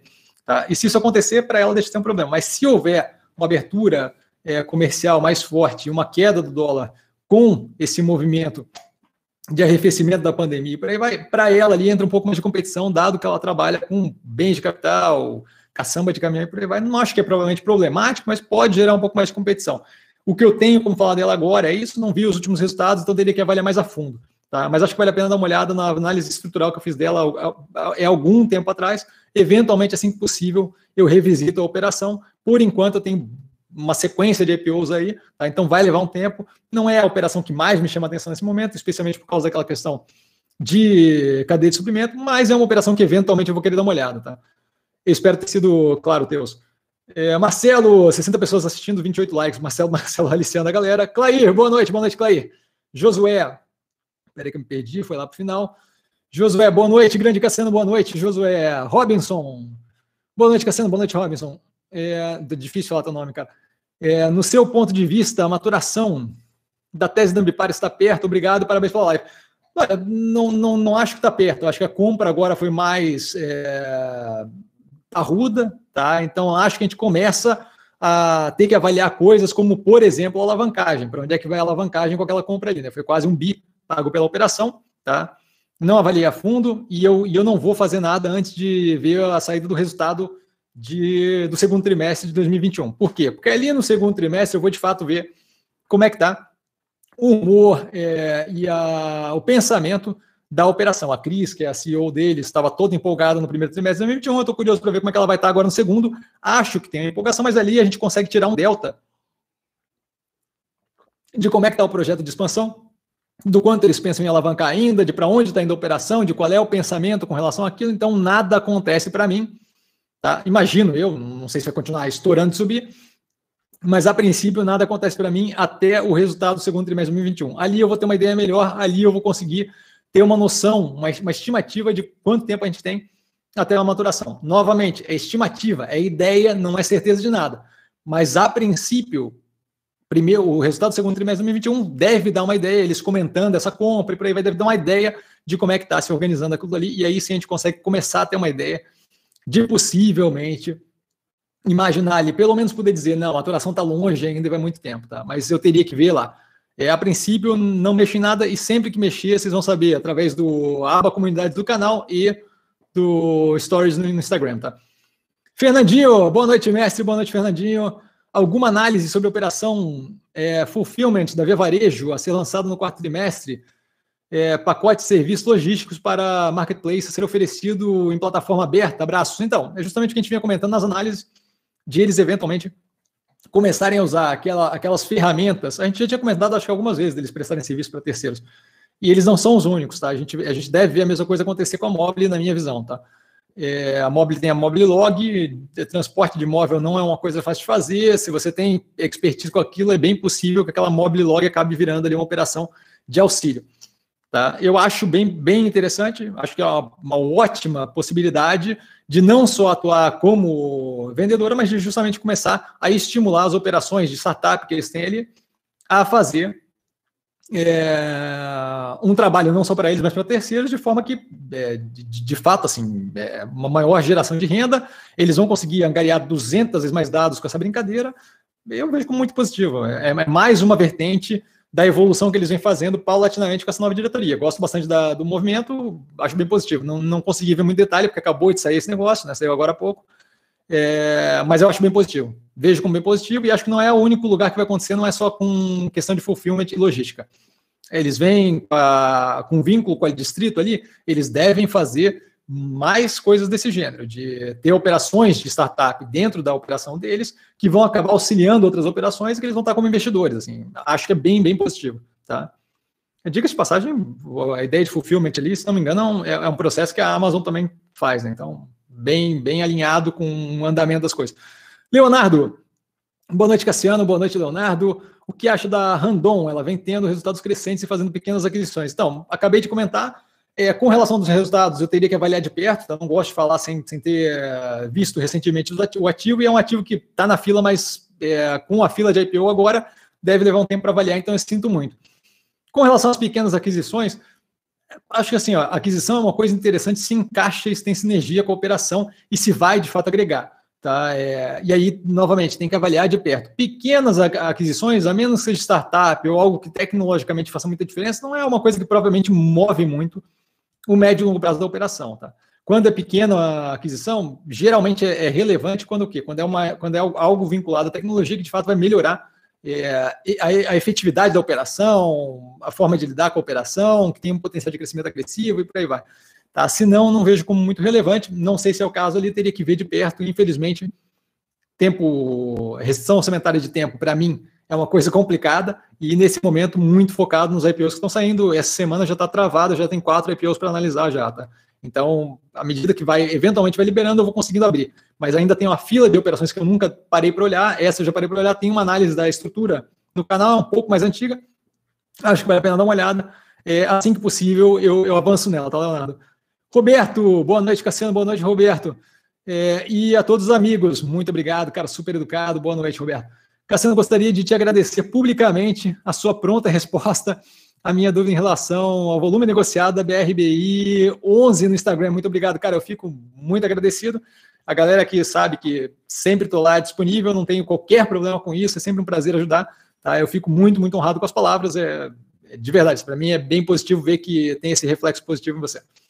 Tá? Agradeço demais, de verdade, Roberto. E aí, antes de responder a pergunta dele, Vanusa, Cassiana é show, inclusive nas respostas. Muito obrigado, Vanusa, fico honradíssimo. E aí, Roberto, Cassiano, você faz alguma, você fez alguma análise da operação da Allied, é, ticket ALL, ALLD 3, obrigado. Então, a galera está me pedindo, eventualmente, tá? pelo que eu entendo ali, é uma operação de manufatura de eletroeletrônico, tá? de, de, de, de equipamento eletrônico, de, de aparelho eletrônico, como você quiser chamar, tá? É, mas assim, devo avaliar. Olhei por cima quando teve a prévia da IPO, deveria ter analisado, porque agora mesmo a IPO restrita eu estou analisando, por quê? Porque vai sair para negociar, que é o caso da BRBI 11, então eu devo analisar tudo quanto é IPO, mesmo os que são restritos, e aí os que são restritos não avaliam o IPO em si, mas avaliam a empresa para quando começar a negociar ter alguma noção do que se trata. Deveria ter feito isso com a Allied, não fiz, vacilei, na época estava cheio de IPO, sinto muito, é, assim que possível, mas não é propriamente uma prioridade, porque a operação como um todo, quando eu olhei, não é propriamente uma operação que chama atenção. É, me lembra um delta, eu posso estar equivocado, tá? mas me lembra um delta, a questão da Intelbras, de forma que quando eu tenho uma competição internacional mais agressiva, com um dólar mais abaixo, começa a ficar complicado ali ganhar essa disputa. Não, não sei se é o caso a fundo, porque eu não entrei na operação a fundo, mas devo, assim que possível, olhar para ela, mas não é uma prioridade, tá, Roberto? Sinto muito. Novamente, galera, tudo que eu posso eu faço aqui, mas eventualmente tem coisa que acaba escapando porque é muita coisa para fazer ao mesmo tempo, então não, não dá, tá? Leonardo, por que você acha que Neo E3 não sobe a Neo Energia? Ótimos resultados não sai do lugar. Então, é, eu lembro dela estar tá evoluindo no preço até aquele momento da compra da SEB, é, que aliás foi o PC que me, me ensinou a falar. É, então, assim, novamente, mais uma vez eu digo assim, não tem como saber, eu sei que você fez a pergunta antes, não tem nada a ver, mas só um golinho de água. Não tem como saber o porquê que o mercado pensa o que pensa. O que eu sei é que assim, a operação está muito bem amarrada. Acho que um pouco de receio também com crise hídrica, um pouco de receio deve ser por causa da questão lá do executivo meter a mão na, na Petrobras e comentar que ia meter a mão em energia elétrica, ela, ela tem distribuidora, deve ter rolado atenção. Não justifica muito, porque teria que ter rolado atenção em tudo que tem distribuidor. Então, assim, Copel, que eu analisei recentemente, fiz o comparativo, não faria sentido. É, a outra, NBR, Energias do Brasil, outra que tem distribuição, não faria sentido. Distribuição consideravelmente grande. Então, assim, é, novamente, eventualmente o ativo vira o patinho feio e acaba demorando um pouco mais. É, não, se você olhar a evolução da Minerva versus a evolução da Marfrig e da JBS, fica também assim impressionado, mas assim, não, não, novamente, é, o, o Tigre costuma sempre ser perguntado: ah, o preço vai subir, o preço vai subir. E o que ele responde é isso, o que eu posso fazer, e aí é ele falando, né? E eu estou parafraseando aqui, o que eu posso fazer é o operacional aqui, o financeiro. Não tem como. O, o preço vai reagir quando vai reagir, dependendo do mercado eu faço aqui o meu, certo? Então, assim, né, a energia está indo bem, a operação está indo bem, eu vejo como super descontada, mas não tem como fazer é, o preço subir até que o mercado tenha interesse. Não me importo em esperar um pouco, como a gente viu, e aí eu vou citar novamente, porque eu fiquei impressionado com o gráfico ali é, da Ambipar, como a gente viu novamente, a Ambipar estava em 20 reais agora há pouco, e de repente do nada estourou. Se vai demorar um pouco mais, um pouco menos, se eventualmente estourar, para mim está tranquilo. Tá, mas é uma operação que eu estou bem tranquilo, acho que é uma diversificação positiva do portfólio. É, se tiver que levar a médio e longo prazo, não é um problema para mim. Tá? Esse timing não tem como fazer, o que tem como fazer é escolher bons ativos. Então é isso que eu estou fazendo com relação ao resto, não tem muito o muito que fazer, tá, Leonardo? Jorge, BRDI, BR Partners, não deu chance para aportes, como modal está dando. Continua aportando, fazendo preço médio para baixo. Então, assim, ó, é, a gente tem que lembrar que só acaba quando termina, tá? Então, assim, BRDI é uma operação que eu estou olhando diariamente, não deu chance para aporte até agora. Então, assim, a gente viu mosaico explodir e retornar ao preço do IPO. A gente viu outras operações explodirem e retornarem para baixo do preço do IPO. Então, assim, eu, eu ficaria tranquilo aí, calmo, que eventualmente bobear esse negócio volta. A gente vê ali o volume, bobear dá uma brincadeira boa. Não tem porquê, é, não, não deu até agora. Tem que usar sempre o até agora, porque a gente não sabe o que vai ser daqui a pouco, certo? A gente não sabe como é que uma operação dessa reage, por exemplo, é, num cenário de eleição mais agressivo. Tá? A gente não sabe como é que uma operação dessa reage é, num, num cenário de governo querendo voltar atrás em operação de venda de, de empresa estatal. Então, assim, tem, tem, que, tem, que, tem que dar uma olhada e tem que ficar calma aí, que tem tempo, tem, tem muito jogo pela frente ainda, tá? Não estou botando, rogando praga nem nada, só estou dizendo. É, não, não, não deu ainda até agora. A gente viu operações subirem, estourarem e voltarem ao zero a zero. E viu o contrário também. Jorge, e continuando, a proposta de reforma fiscal tem desagradado boa parte do mercado. O que você pensa sobre? Então, como eu falei no começo aqui, primeiramente, eu acho que tem que levar em consideração que não tem ali, a gente não sabe ainda o que, o que vai passar ou não. Tá? Aquilo ali foi o, o, o projeto jogado para governo, se não me engano, uma PEC. Tá? Sendo uma PEC, se é uma PEC, eu já não estou mais certo de se é uma PEC, não, mas imagino que sim. Se é uma PEC, é dois, dois turnos no Congresso, no, no, na Câmara, dois no Senado não passa assim, tá? Tem toda uma discussão para ser feita é, que deve ter a injeção de, outra, de, de, outra, de outros pontos ali dentro. Vide Eletrobras, chegou um projeto, uma MP da, da Eletrobras, e saiu, o que saiu foi outra coisa consideravelmente diferente. Então, assim, eu, eu procuro, eu não perco muito tempo no, no projeto da coisa, porque o projeto da coisa não é nem de perto o que vai ser, o que, o que deve ser é, levado à frente e possivelmente passado. Mais do que isso, a gente está bem perto de uma, de uma eleição. Tá? Pra, quando eu falo de projeto de projeto de reforma, a gente está consideravelmente perto. Quando eu falo de, de, de, de, de juros, inflação, não, mas quando eu falo de projeto de reforma, a gente está consideravelmente perto de uma eleição. Tá? Então, assim, é, tem que ver como aquilo ali vai ser jogado, tem que ver o que, que acontece. Esse esse evento recente agora com relação à assinatura de contrato de compra de vacina, aquilo ali prejudica consideravelmente é, a, a, a, o como é visto o executivo nesse momento. Isso daí pode afetar apoio do Centrão, que a gente sabe que não é a galera mais confiável, estou comprado com você até o final da vida, né? Então, assim, aquilo dali pode afetar consideravelmente a capacidade de, de emplacar o que, o que ele quer, especialmente considerando que, que, que o executivo está meio com a corda no pescoço para ter apoio ali nessa véspera de eleição e poder passar coisas que coloquem ele numa boa imagem versus é, a população. Então, assim, tem um monte de água para rolar aí. Eu não acho que dá para sair avaliando o que, que é aquilo, o que, que é de bom, o que, que é de ruim naquela proposta fiscal. A questão de redução de, de, de, de aumento de tributo na parte de distribuição de lucro para redução de tributo na parte de capital de giro, de folha de pagamento, eu acho interessante. Eu acho positivo. As operações ficam mais eficientes, e eu, eu, eu, eu, ganho menos rendimento em cima de uma operação que é mais eficiente e, por conseguinte, melhor, maior e por aí vai. Então, assim, para mim, fica meio que elas por elas, possivelmente um ganho positivo. E a operação fica mais competitiva versus o mercado. Eu não vejo como negativo. Tá? Não vejo como negativo mesmo. Outra coisa é essa. É, não sei qual é um bafafá que deu violenta com relação ao fundo de investimento imobiliário. Eu não sei qual é o incentivo, é, qual, qual, é, o, qual é o, a justificativa de ficar subsidiando o fundo de investimento imobiliário. Tá? Honestamente, não entendo. Então, não sei por que, que deveria ficar com isento de imposto de renda fundo de investimento imobiliário. Sei que tem uma galera que vai chorar, mas assim, olha, não, não consigo entender qual é a lógica ali. Tá? É, Fábio, boa noite, Cassiano. Aportou em BR Partners? Ainda não.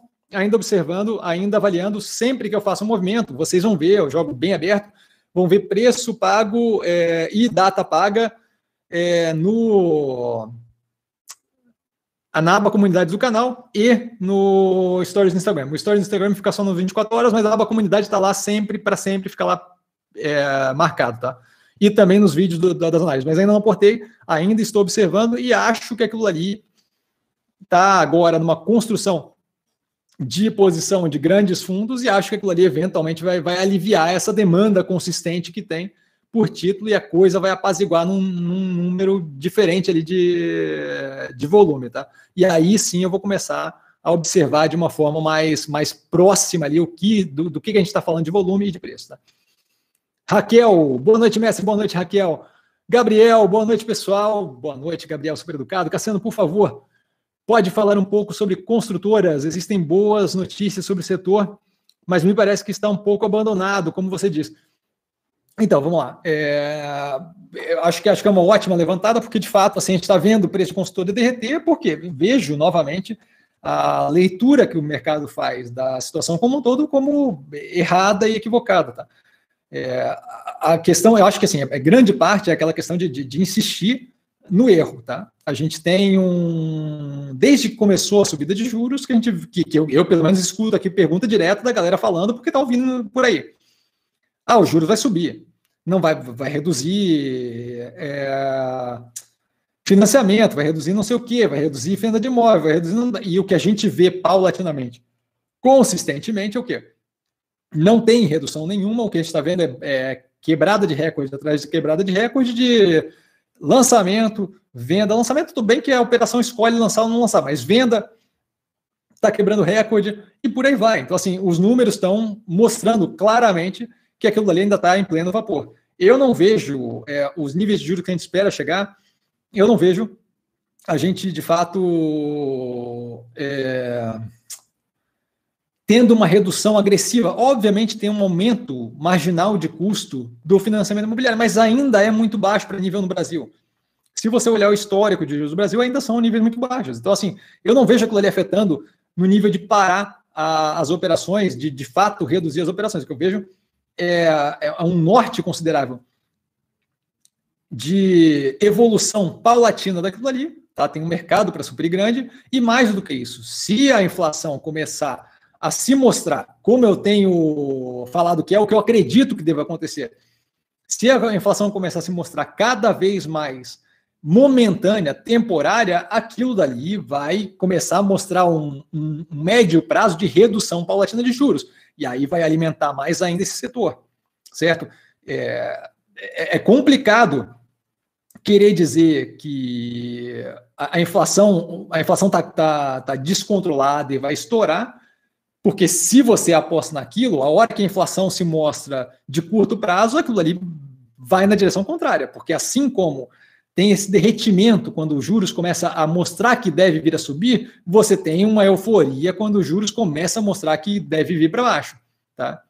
Então, assim, assim que a gente vê qualquer tipo de demonstração de que a inflação é, é, é momentânea, acho que a gente vai ver cada vez mais é, isso, isso se refletir num maior ainda aumento de, de, de exposição a crédito, especialmente pensando que os juros vai ter uma redução considerável no futuro próximo, tendo aí uma pontada mais agressiva de, de juros momentâneo, mas eventualmente paulatinamente descendo. Obviamente, isso é um horizonte mais longo, mas eu não estou preocupado com, com os ativos de construção. Tá? O fato do mercado, nesse momento, estar tá preocupado e da pouca visibilidade, novamente, para mim não é problema. Se eu tivesse condições, estaria fazendo preço médio para baixo ali. Não estou fazendo preço médio para baixo porque eu não tenho condições, porque eu estou comprado há um tempo considerável a ponto de. É, acho que eu paguei. Não, não, vou chutar aqui o, o número, porque eu não, não, lembro quando é que foi. Mas se você olhar na, na, análise do canal, você vê que eu paguei muito pouco em Minerva, muito pouco em MRV, desculpa, em Cirela, muito pouco em MRV. Tá? Então, assim, são operações que zero preocupado. Com relação a Melnick, um pouco, ainda um pouco defasado o preço, mas zero preocupado médio e longo prazo. Tá? Acho que o setor está indo muito bem. Espero ter sido claro, Gabriel. Luiz, Cassiano, e, a, e o case da TASA, da Taurus, qual a sua opinião? Então, não, não tenho propriamente interesse por causa da questão de arma e tal, não é o que, que, que eu vejo como positivo. A operação, pelo que eu entendo, dei uma olhada por cima num, numa live, num live feedback de 300 anos atrás, é, e a empresa estava super alavancada e ela com certeza se aproveitou positivamente desse momento que os Estados Unidos vive de tensão entre as pessoas, onde eu começo a me proteger é, daquele que pensa diferente, o que pensa diferente começa a se proteger de mim e a gente tem ali uma demanda por arma cavalar e isso eu tenho acompanhado em Vice News, isso eu tenho acompanhado em vários é, é, noticiários, documentários, por aí vai.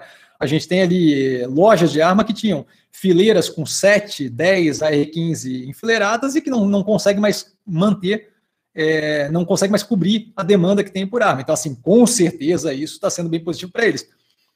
O que eu vejo é o quê? Como é que isso daqui vai daqui para frente? O quanto aquilo ali é duradouro e o quanto vai se manter nesse nível.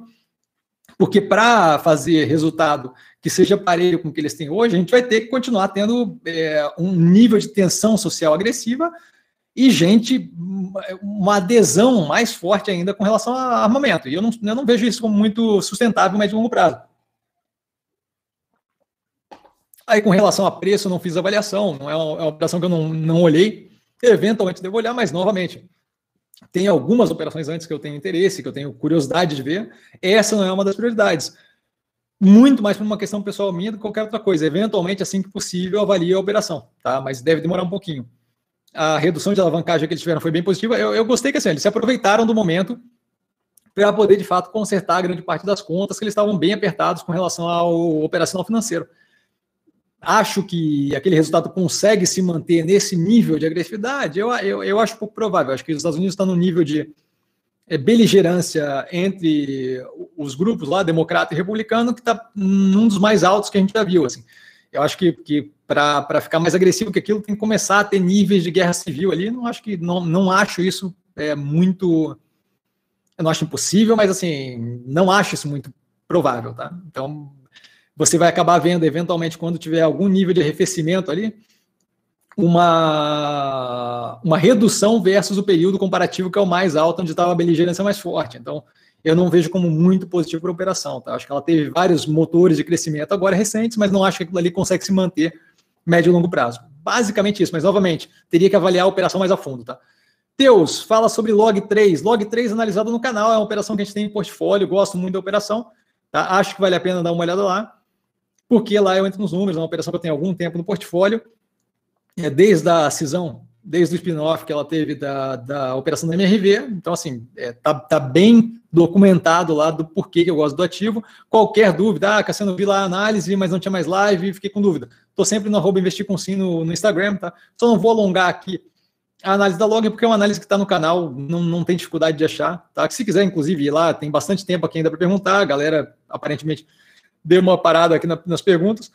Quem quiser perguntar, aliás, diga de passagem, a gente tem mais 25 minutos aí, tá? Por favor, É, mas assim, tá lá analisado no canal, é uma operação bem positiva e eu acho que só tem a ganhar à medida que a gente vai voltando à normalidade, que a gente tem uma demanda maior por é, logística é, e eles estão fora de grandes centros, com galpões modulares, acho que à medida que você vai expandindo não só o setor de entrega online, que é uma parte de e-commerce ali que eles têm muito forte, mas também outros setores, eles vão cada vez mais conseguir operar. Né? A gente tem todo o setor de serviços aí, é, que não estão respondendo muito bem agora ainda, por causa de lockdown e por aí vai, que devem começar a voltar a ter uma demanda, e com essa demanda eles vão acabar demandando ali, é, não digo matéria-prima, mas é, os serviços mais variados vão demandar justamente os produtos que vendem, as, as coisas que usam e por aí vai, né? Desde esmalte para unha e por aí vai, é quando ele vai acabar movimentando mais ainda o setor de, de logística, tá? Marcelo, fazendo campanha, Cassiano Gamecast, já fiz o pedido no, no site. eu não sei do que se trata, mas imagino que seja um podcast. Então, eu super me divirto com esse tipo de coisa. Não, não tenho nenhum problema em, em, em falar, acho, acho divertidíssimo. Galera, se vocês não perguntarem, quando chegar ali embaixo, eu vou, eu vou parar, hein? Fernando, é, boa noite, meu nobre. Boa noite, Fernando. O que poderia dizer sobre follow-on da Petrobras Distribuidoras, BRD, distribuidora, BRDT? Então, com relação a follow-on em geral, tá?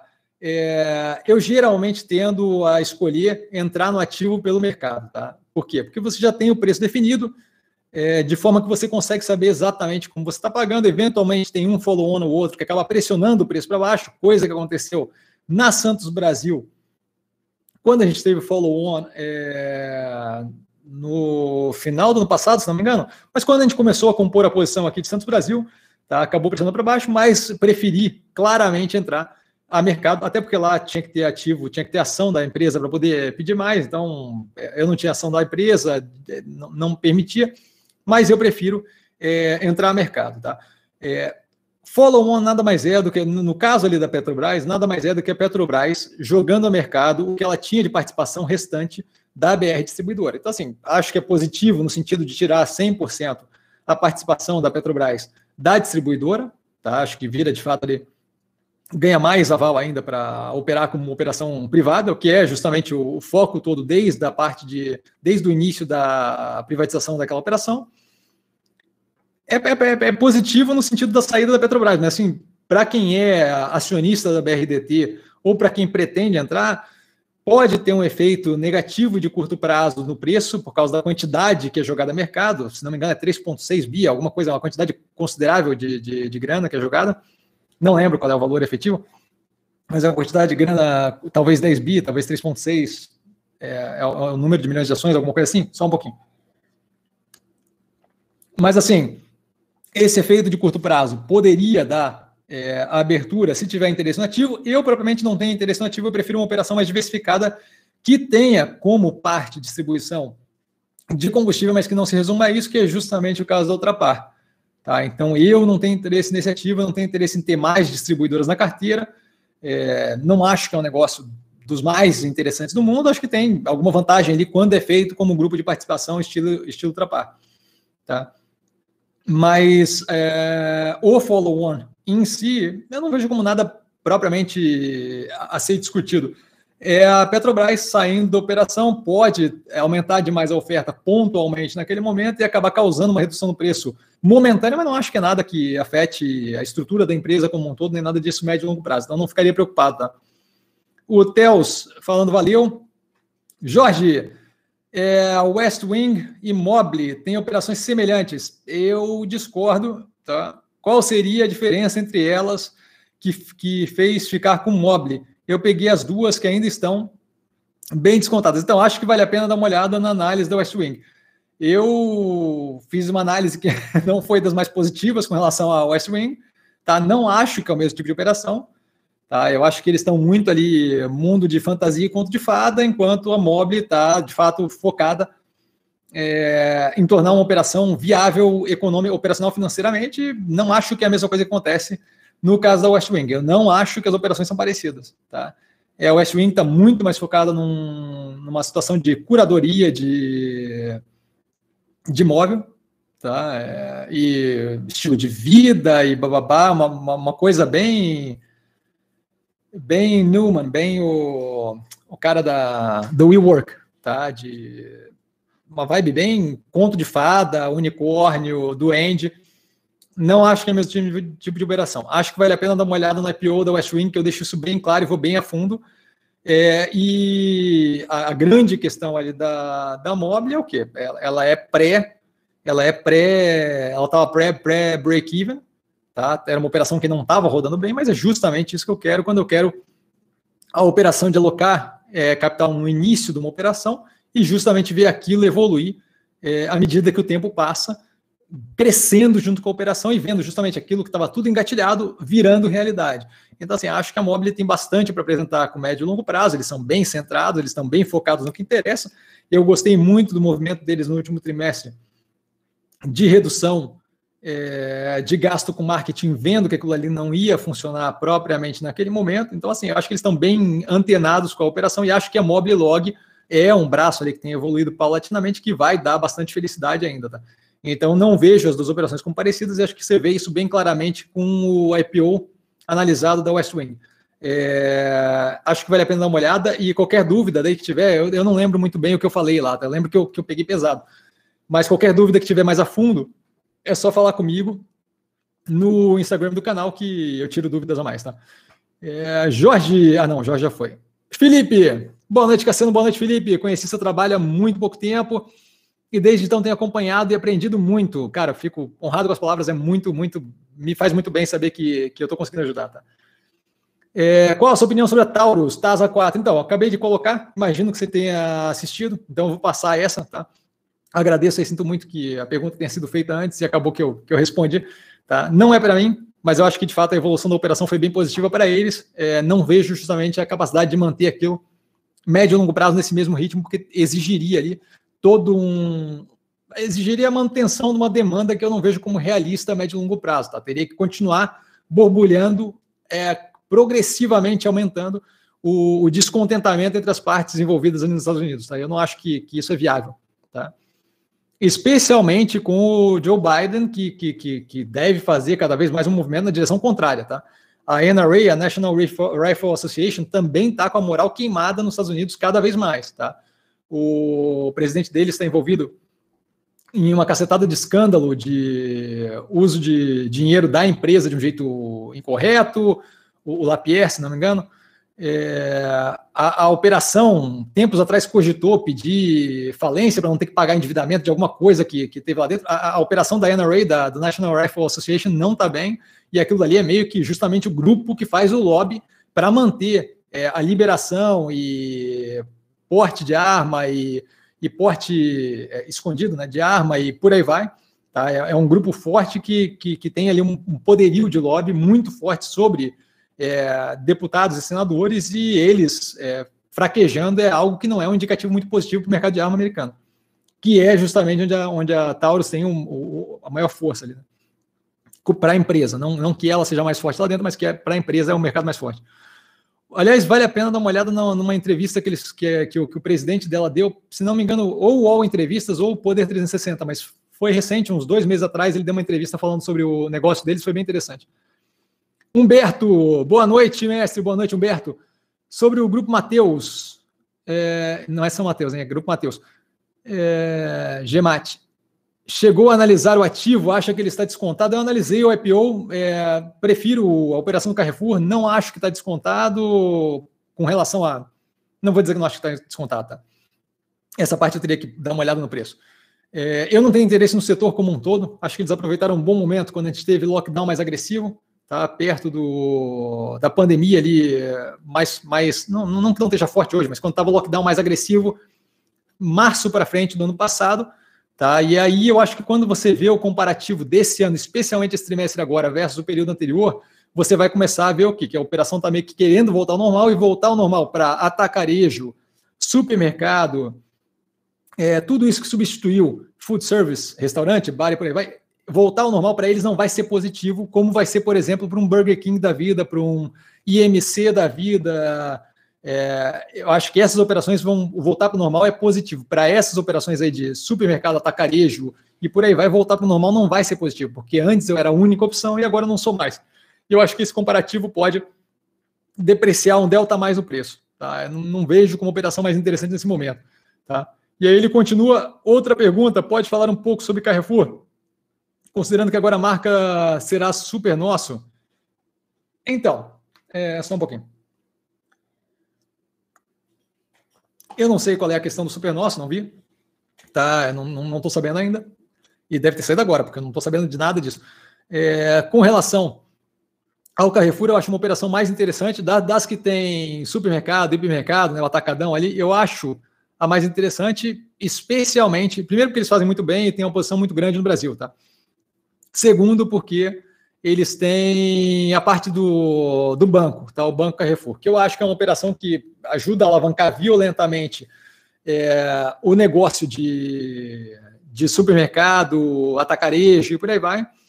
E eles acabam tendo ganho justamente com aquilo dele tudo, tá? Com cartão atacadão que foi lançado quando estava comprado no ativo, é, ele consegue financiar a própria operação e ainda assim ter aquele ganho de margem em cima de juros, em cima de boleto e por aí vai. Tá? Então, acho que para eles integra justamente com a operação, acho que é a operação mais interessante desse setor.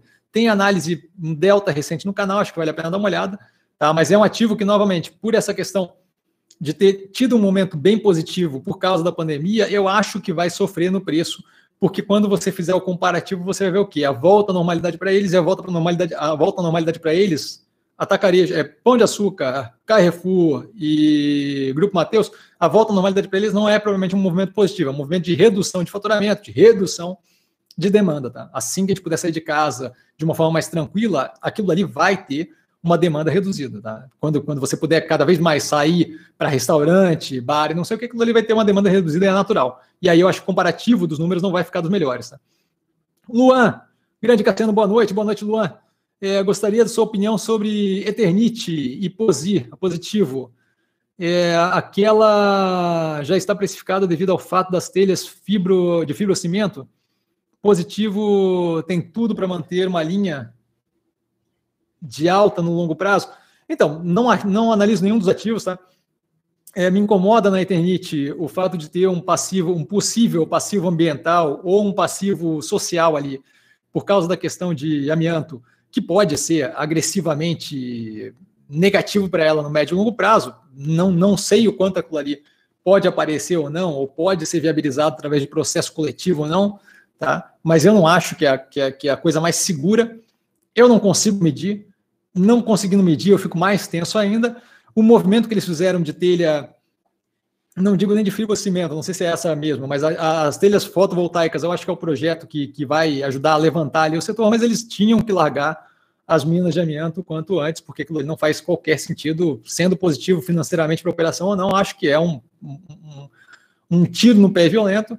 É, não é um ativo que me chama atenção, eventualmente eu devo avaliar, mas se não me engano, o projeto da telha, das telhas fotovoltaicas, ainda fotovoltaicas que, que absorvem sol e geram energia, ainda vai um tempo ali para viabilizar e a gente tem que ver como é que aquilo ali afeta, como é que fica esse novo equilíbrio econômico-financeiro da operação. Então, assim, eu, eu não, não vou entrar ali no susto, é, sem saber como é que vai ser a operação pós-equilíbrio com telha fotovoltaica ou com essa de fibrocimento, e sem saber qual é a resolução de um passivo desses. Se vocês não lembram, a Johnson Johnson, se não me engano, é a Johnson Johnson, não tenho certeza agora, tá?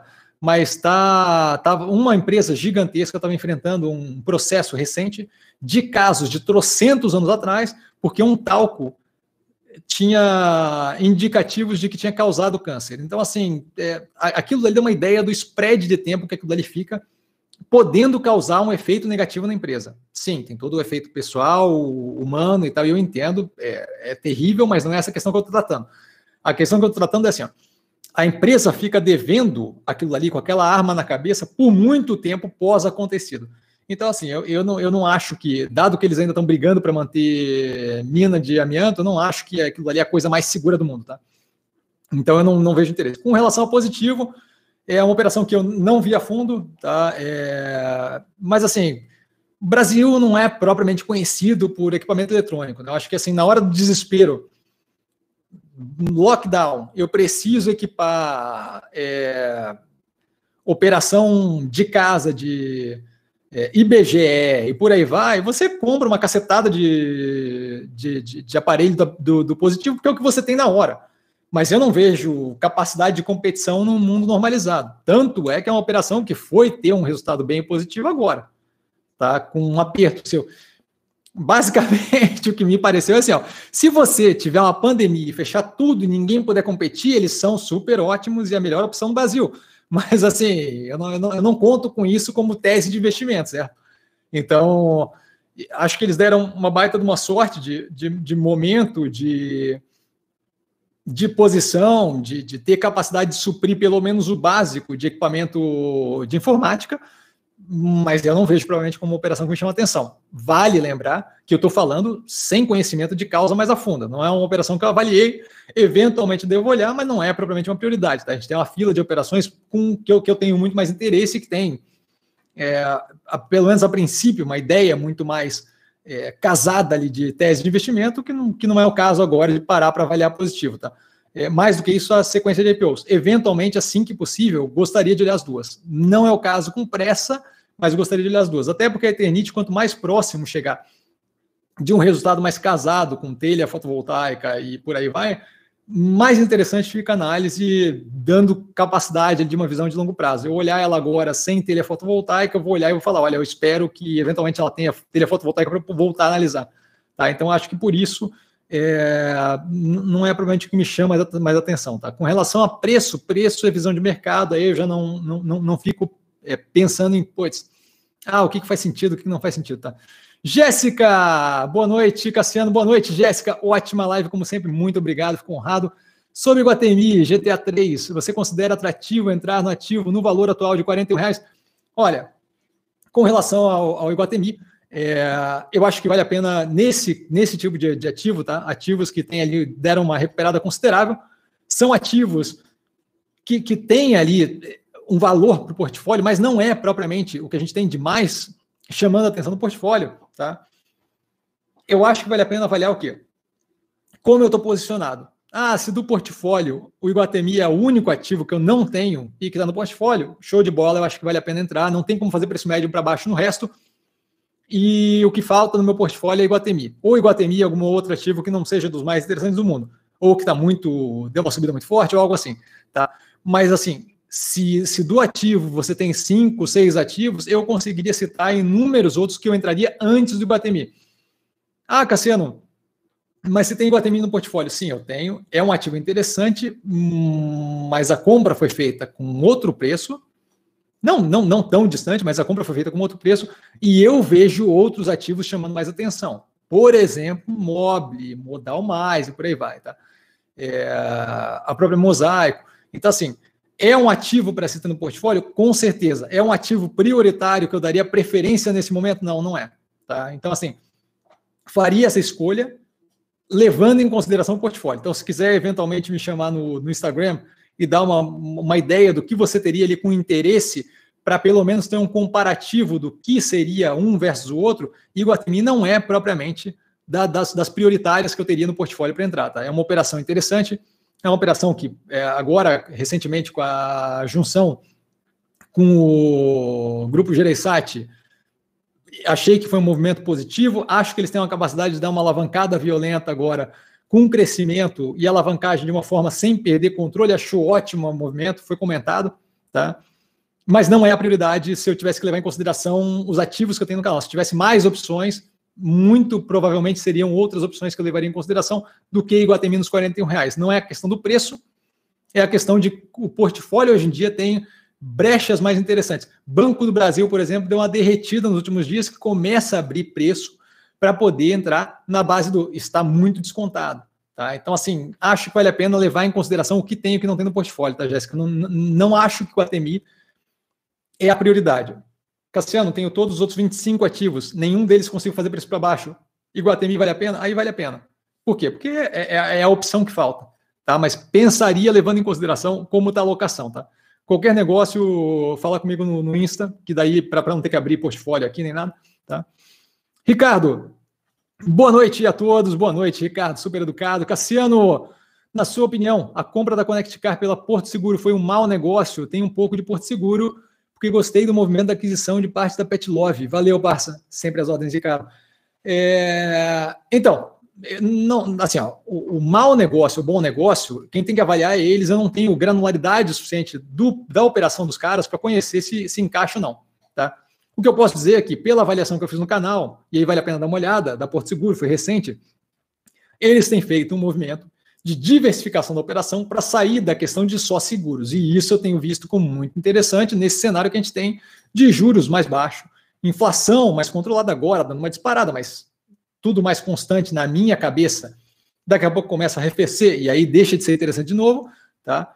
É, para uma operação de seguro completa com outras operações que angariam mais coisa para isso. A gente viu no, no resultado dele justamente isso demonstrado através de uma menor participação no resultado principal de ganho financeiro e uma maior participação de ganho operacional de outras operações. Então, assim, eu, pararia para avaliar a gestão. A gestão eu acho que é muito alinhada e muito bem composta.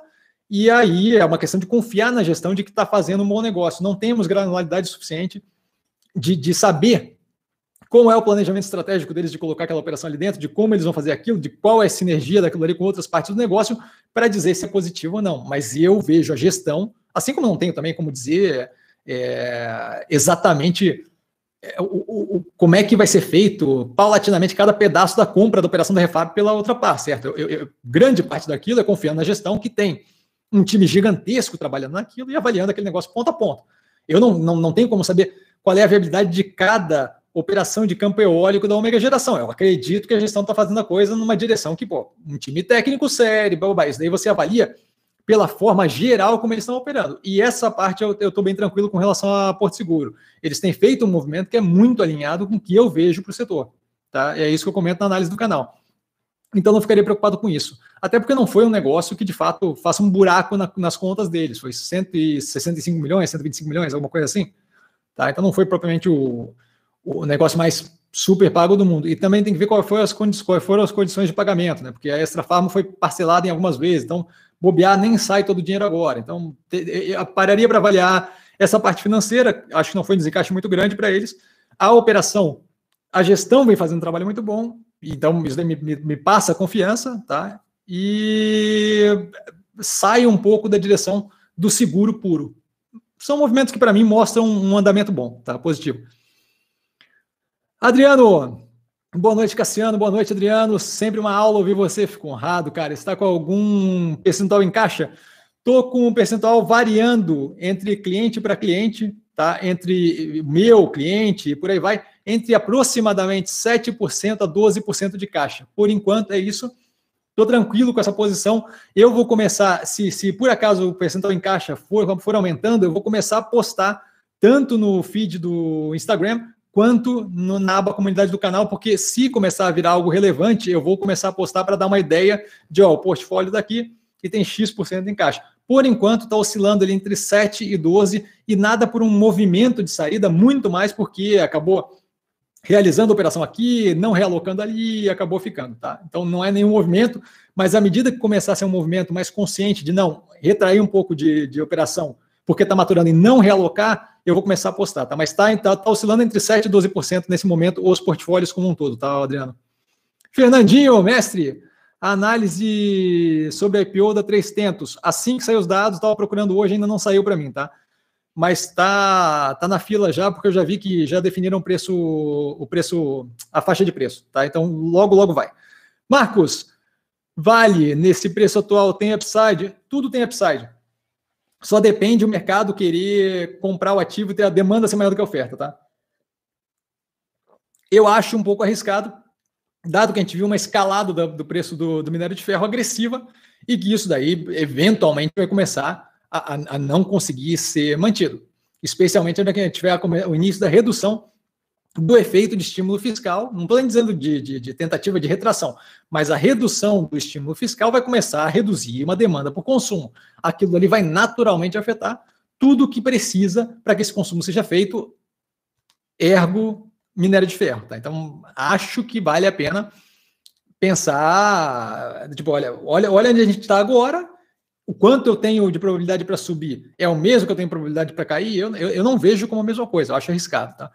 Marcelo, 100% de like, parabéns, muito obrigado, Marcelo. Jorge, JHSF, conseguiu ser aprovada a utilização do aeroporto para voos internacionais, o aeroporto privado deles, o executivo. O que você acha, pensa do ativo, sobre o ativo? Então, e aí, galera, vamos parar com as perguntas, que acabou o tempo. Vou responder as últimas ali só. Só um pouquinho que tá. Ah, desculpa. É, vamos lá. Então, é, acho positivo o movimento, não acho que o mercado, o, o, o movimento, o, aeroporto executivo ali, eu não acho que é a melhor coisa do mundo, mas acho que fecha ali um ecossistema deles de luxo bem interessante. Eu gosto do ativo, especialmente agora que eles conseguiram voltar de uma forma mais racional para a construção civil, alta renda, consegue repassar o INCC, o Índice Nacional de Construção Civil, então consegue passar grande parte do custo que tem aumentado em matéria-prima para o cliente final, porque são clientes de mais é, alta renda, maior valor agregado, tá? Eu tenho menor dificuldade. É, voltando a operar positivo, tá? É, Shopping Cidade Jardim voltando a operar positivo.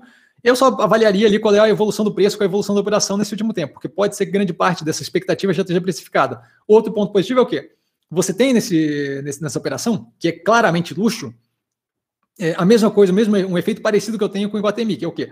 eu tenho uma menor perda de massa salarial ali por causa desse tipo de efeito. Se você parar para olhar, o comentário que está sendo feito em tudo quanto é análise é do quê? Quem tinha grana, quem tinha capacidade de se esconder no mercado financeiro durante esse período de pandemia enriqueceu, que é justamente clientes da, da JHSF, do Iguatemi, por aí vai. Quem perdeu renda, você teve um aumento do descasamento de renda entre quem era pobre ficou mais pobre, quem era rico ficou mais rico certo? Então, esse tipo de cliente, desse tipo de empreendimento, vai ter uma massa salarial muito mais preservada, o que vai permitir. Um, primeiro, deve ter permitido grande parte da manutenção do consumo, mas vai permitir uma volta ao consumo mais agressivo. Voo com um jatinho, vai, vai, acho que vai ficar mais, mais é, relevante, mais frequente. Eu vi uma matéria pouco tempo atrás de compra de jatinho estava estourando. Tá? É, além disso, abertura de fazenda, abertura de, de shopping Cidade Jardim, sem poder ir com tanta facilidade para o exterior, acho que vira uma opção interessante. O dólar ainda um pouco caro, interessante. A possibilidade de um dólar mais caro com talvez uma briga é, eleitoral que deixe mais tenso o mercado em 2022, abre espaço para eles justamente serem uma opção mais interessante. Eu não quero tocar fogo em dinheiro indo para fora com dólar a 5, 6 reais, eu fico aqui e gasto e vivo bem com operações como Fazano, Cidade Jardim e por aí vai. Tá? Então pode ser uma operação interessante. Só veria a precificação. Tá? Luan, obrigado, Messi, eu que agradeço, cara. Sim, é positivo, suou mais ou menos como estar em um restaurante e pedir tem coca? Não, temos Pepsi, pode ser. Pode, é verdade. Então, você, você exprimiu de uma forma muito mais é, sucinta e clara o que eu estava falando. É exatamente essa a impressão que passa, sabe? Então, assim, não acho que é negativo. Quem estava comprado se aproveitou do momento, eu acho que é muito interessante para quem estava para quem estava comprado, maravilha, vingou. Mas vingou na base de um Black Swan que, por acaso, criou uma oportunidade incrível para ela, sabe? É como, pô, sei lá, como é, é, é, é, um timing absurdo de algo muito aleatório. Né? André, ainda haveria uma análise sua da OIBR, eventualmente, com certeza. Valeu, mestre, obrigado e uma excelente noite. Vamos para cima, maravilha, obrigado. E Jorge Lame, Lojas Americanas, a fusão dela com a B2W faz derreter o ativo, fez derreter o ativo. Recuperou um pouco, mas está sem força. O que você acha? Não foi bem feita essa fusão? Eu acho que assim, a fusão em si não, não tinha muita relevância, tá? Eu tenho a impressão de que esse derretimento todo é a galera de papagaio de, de pirata do Twitter que fica tentando achar é, motivo para movimento em coisa que não tem. Aquilo dali que ela fez, para mim é basicamente o óbvio. Você pega a operação, que foi o que a Via Varejo fez com a C9. Você pega a operação de online e joga para dentro da operação e trabalha integrado. Não, não, vejo qual é a grande mágica daquilo, sabe? Mas aí assim, se você começa a falar fusão, a palavra fusão tem peso. Se você começa a falar, ah, talvez a ideia deles de, de não sei se eles tinham uma, um plano de, de, lançar ação lá fora, talvez daí tenha sido é, um pouco espalhafatoso demais. Não é uma operação que eu tenho interesse propriamente dizendo, tem análise é, no canal do terceiro trimestre, do terceiro trimestre, tanto dela quanto da B2W, tá? acho que vale a pena dar uma olhada, Mas assim, não acho que era, acho que talvez eles tenham falado um delta demais do que deveriam e acabou assustando os investidores, porque eu não, via nada de muito incrível não na operação. Basicamente era jogar para dentro uma operação que eles já são controladores. Então, assim, não é como se tivesse, não, não deveria ter uma grande evolução de ó, oh, grande mudança, certo? Quando a Via Varejo fez isso, não, foi positivo. Eu estou integrando uma operação, então eu estou pegando uma operação que estava fora e que opera toda a parte de online da minha operação e jogando para dentro, transformando numa coisa só, não tem por que ficar separado. Tá? Então não vejo provavelmente como algo pesado ou relevante nem nada disso. Tá? Uma pena que tenha afetado negativamente dessa forma agressiva o preço do, do ativo. Não sei muito bem se deixa descontado ou não, mas não é um ativo que eu propriamente tenho interesse nesse momento. Tá? E vale a pena dar uma olhada nas análises que justamente têm explicado isso. Tá? Galera, por hoje a gente fica por aqui. Muito obrigado. Então, vocês desculpem aí que deu uma travada, parece, bababá, não sei o quê. Eu tive que parar aqui para tentar dar um jeitinho, tá? Sinto muito, espero que a galera esteja Espero que a galera tenha gostado.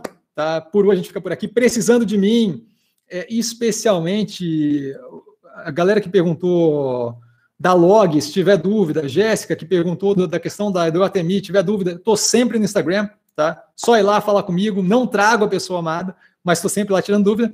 E vai lembrar, quem aprende a pensar bolsa opera com mero detalhe. Um grande abraço a todo mundo, muito, muito obrigado pela presença, super legal. Obrigado pelas perguntas, maravilha. E a gente se vê amanhã em análises Abração, Fernandinho. Ricardo, muito agradecido pela excelente live, baita aula. Deus te abençoe. Parça, muito obrigado, parça. E galera, por hoje eu fico por aqui. Beijão para todo mundo. Valeu!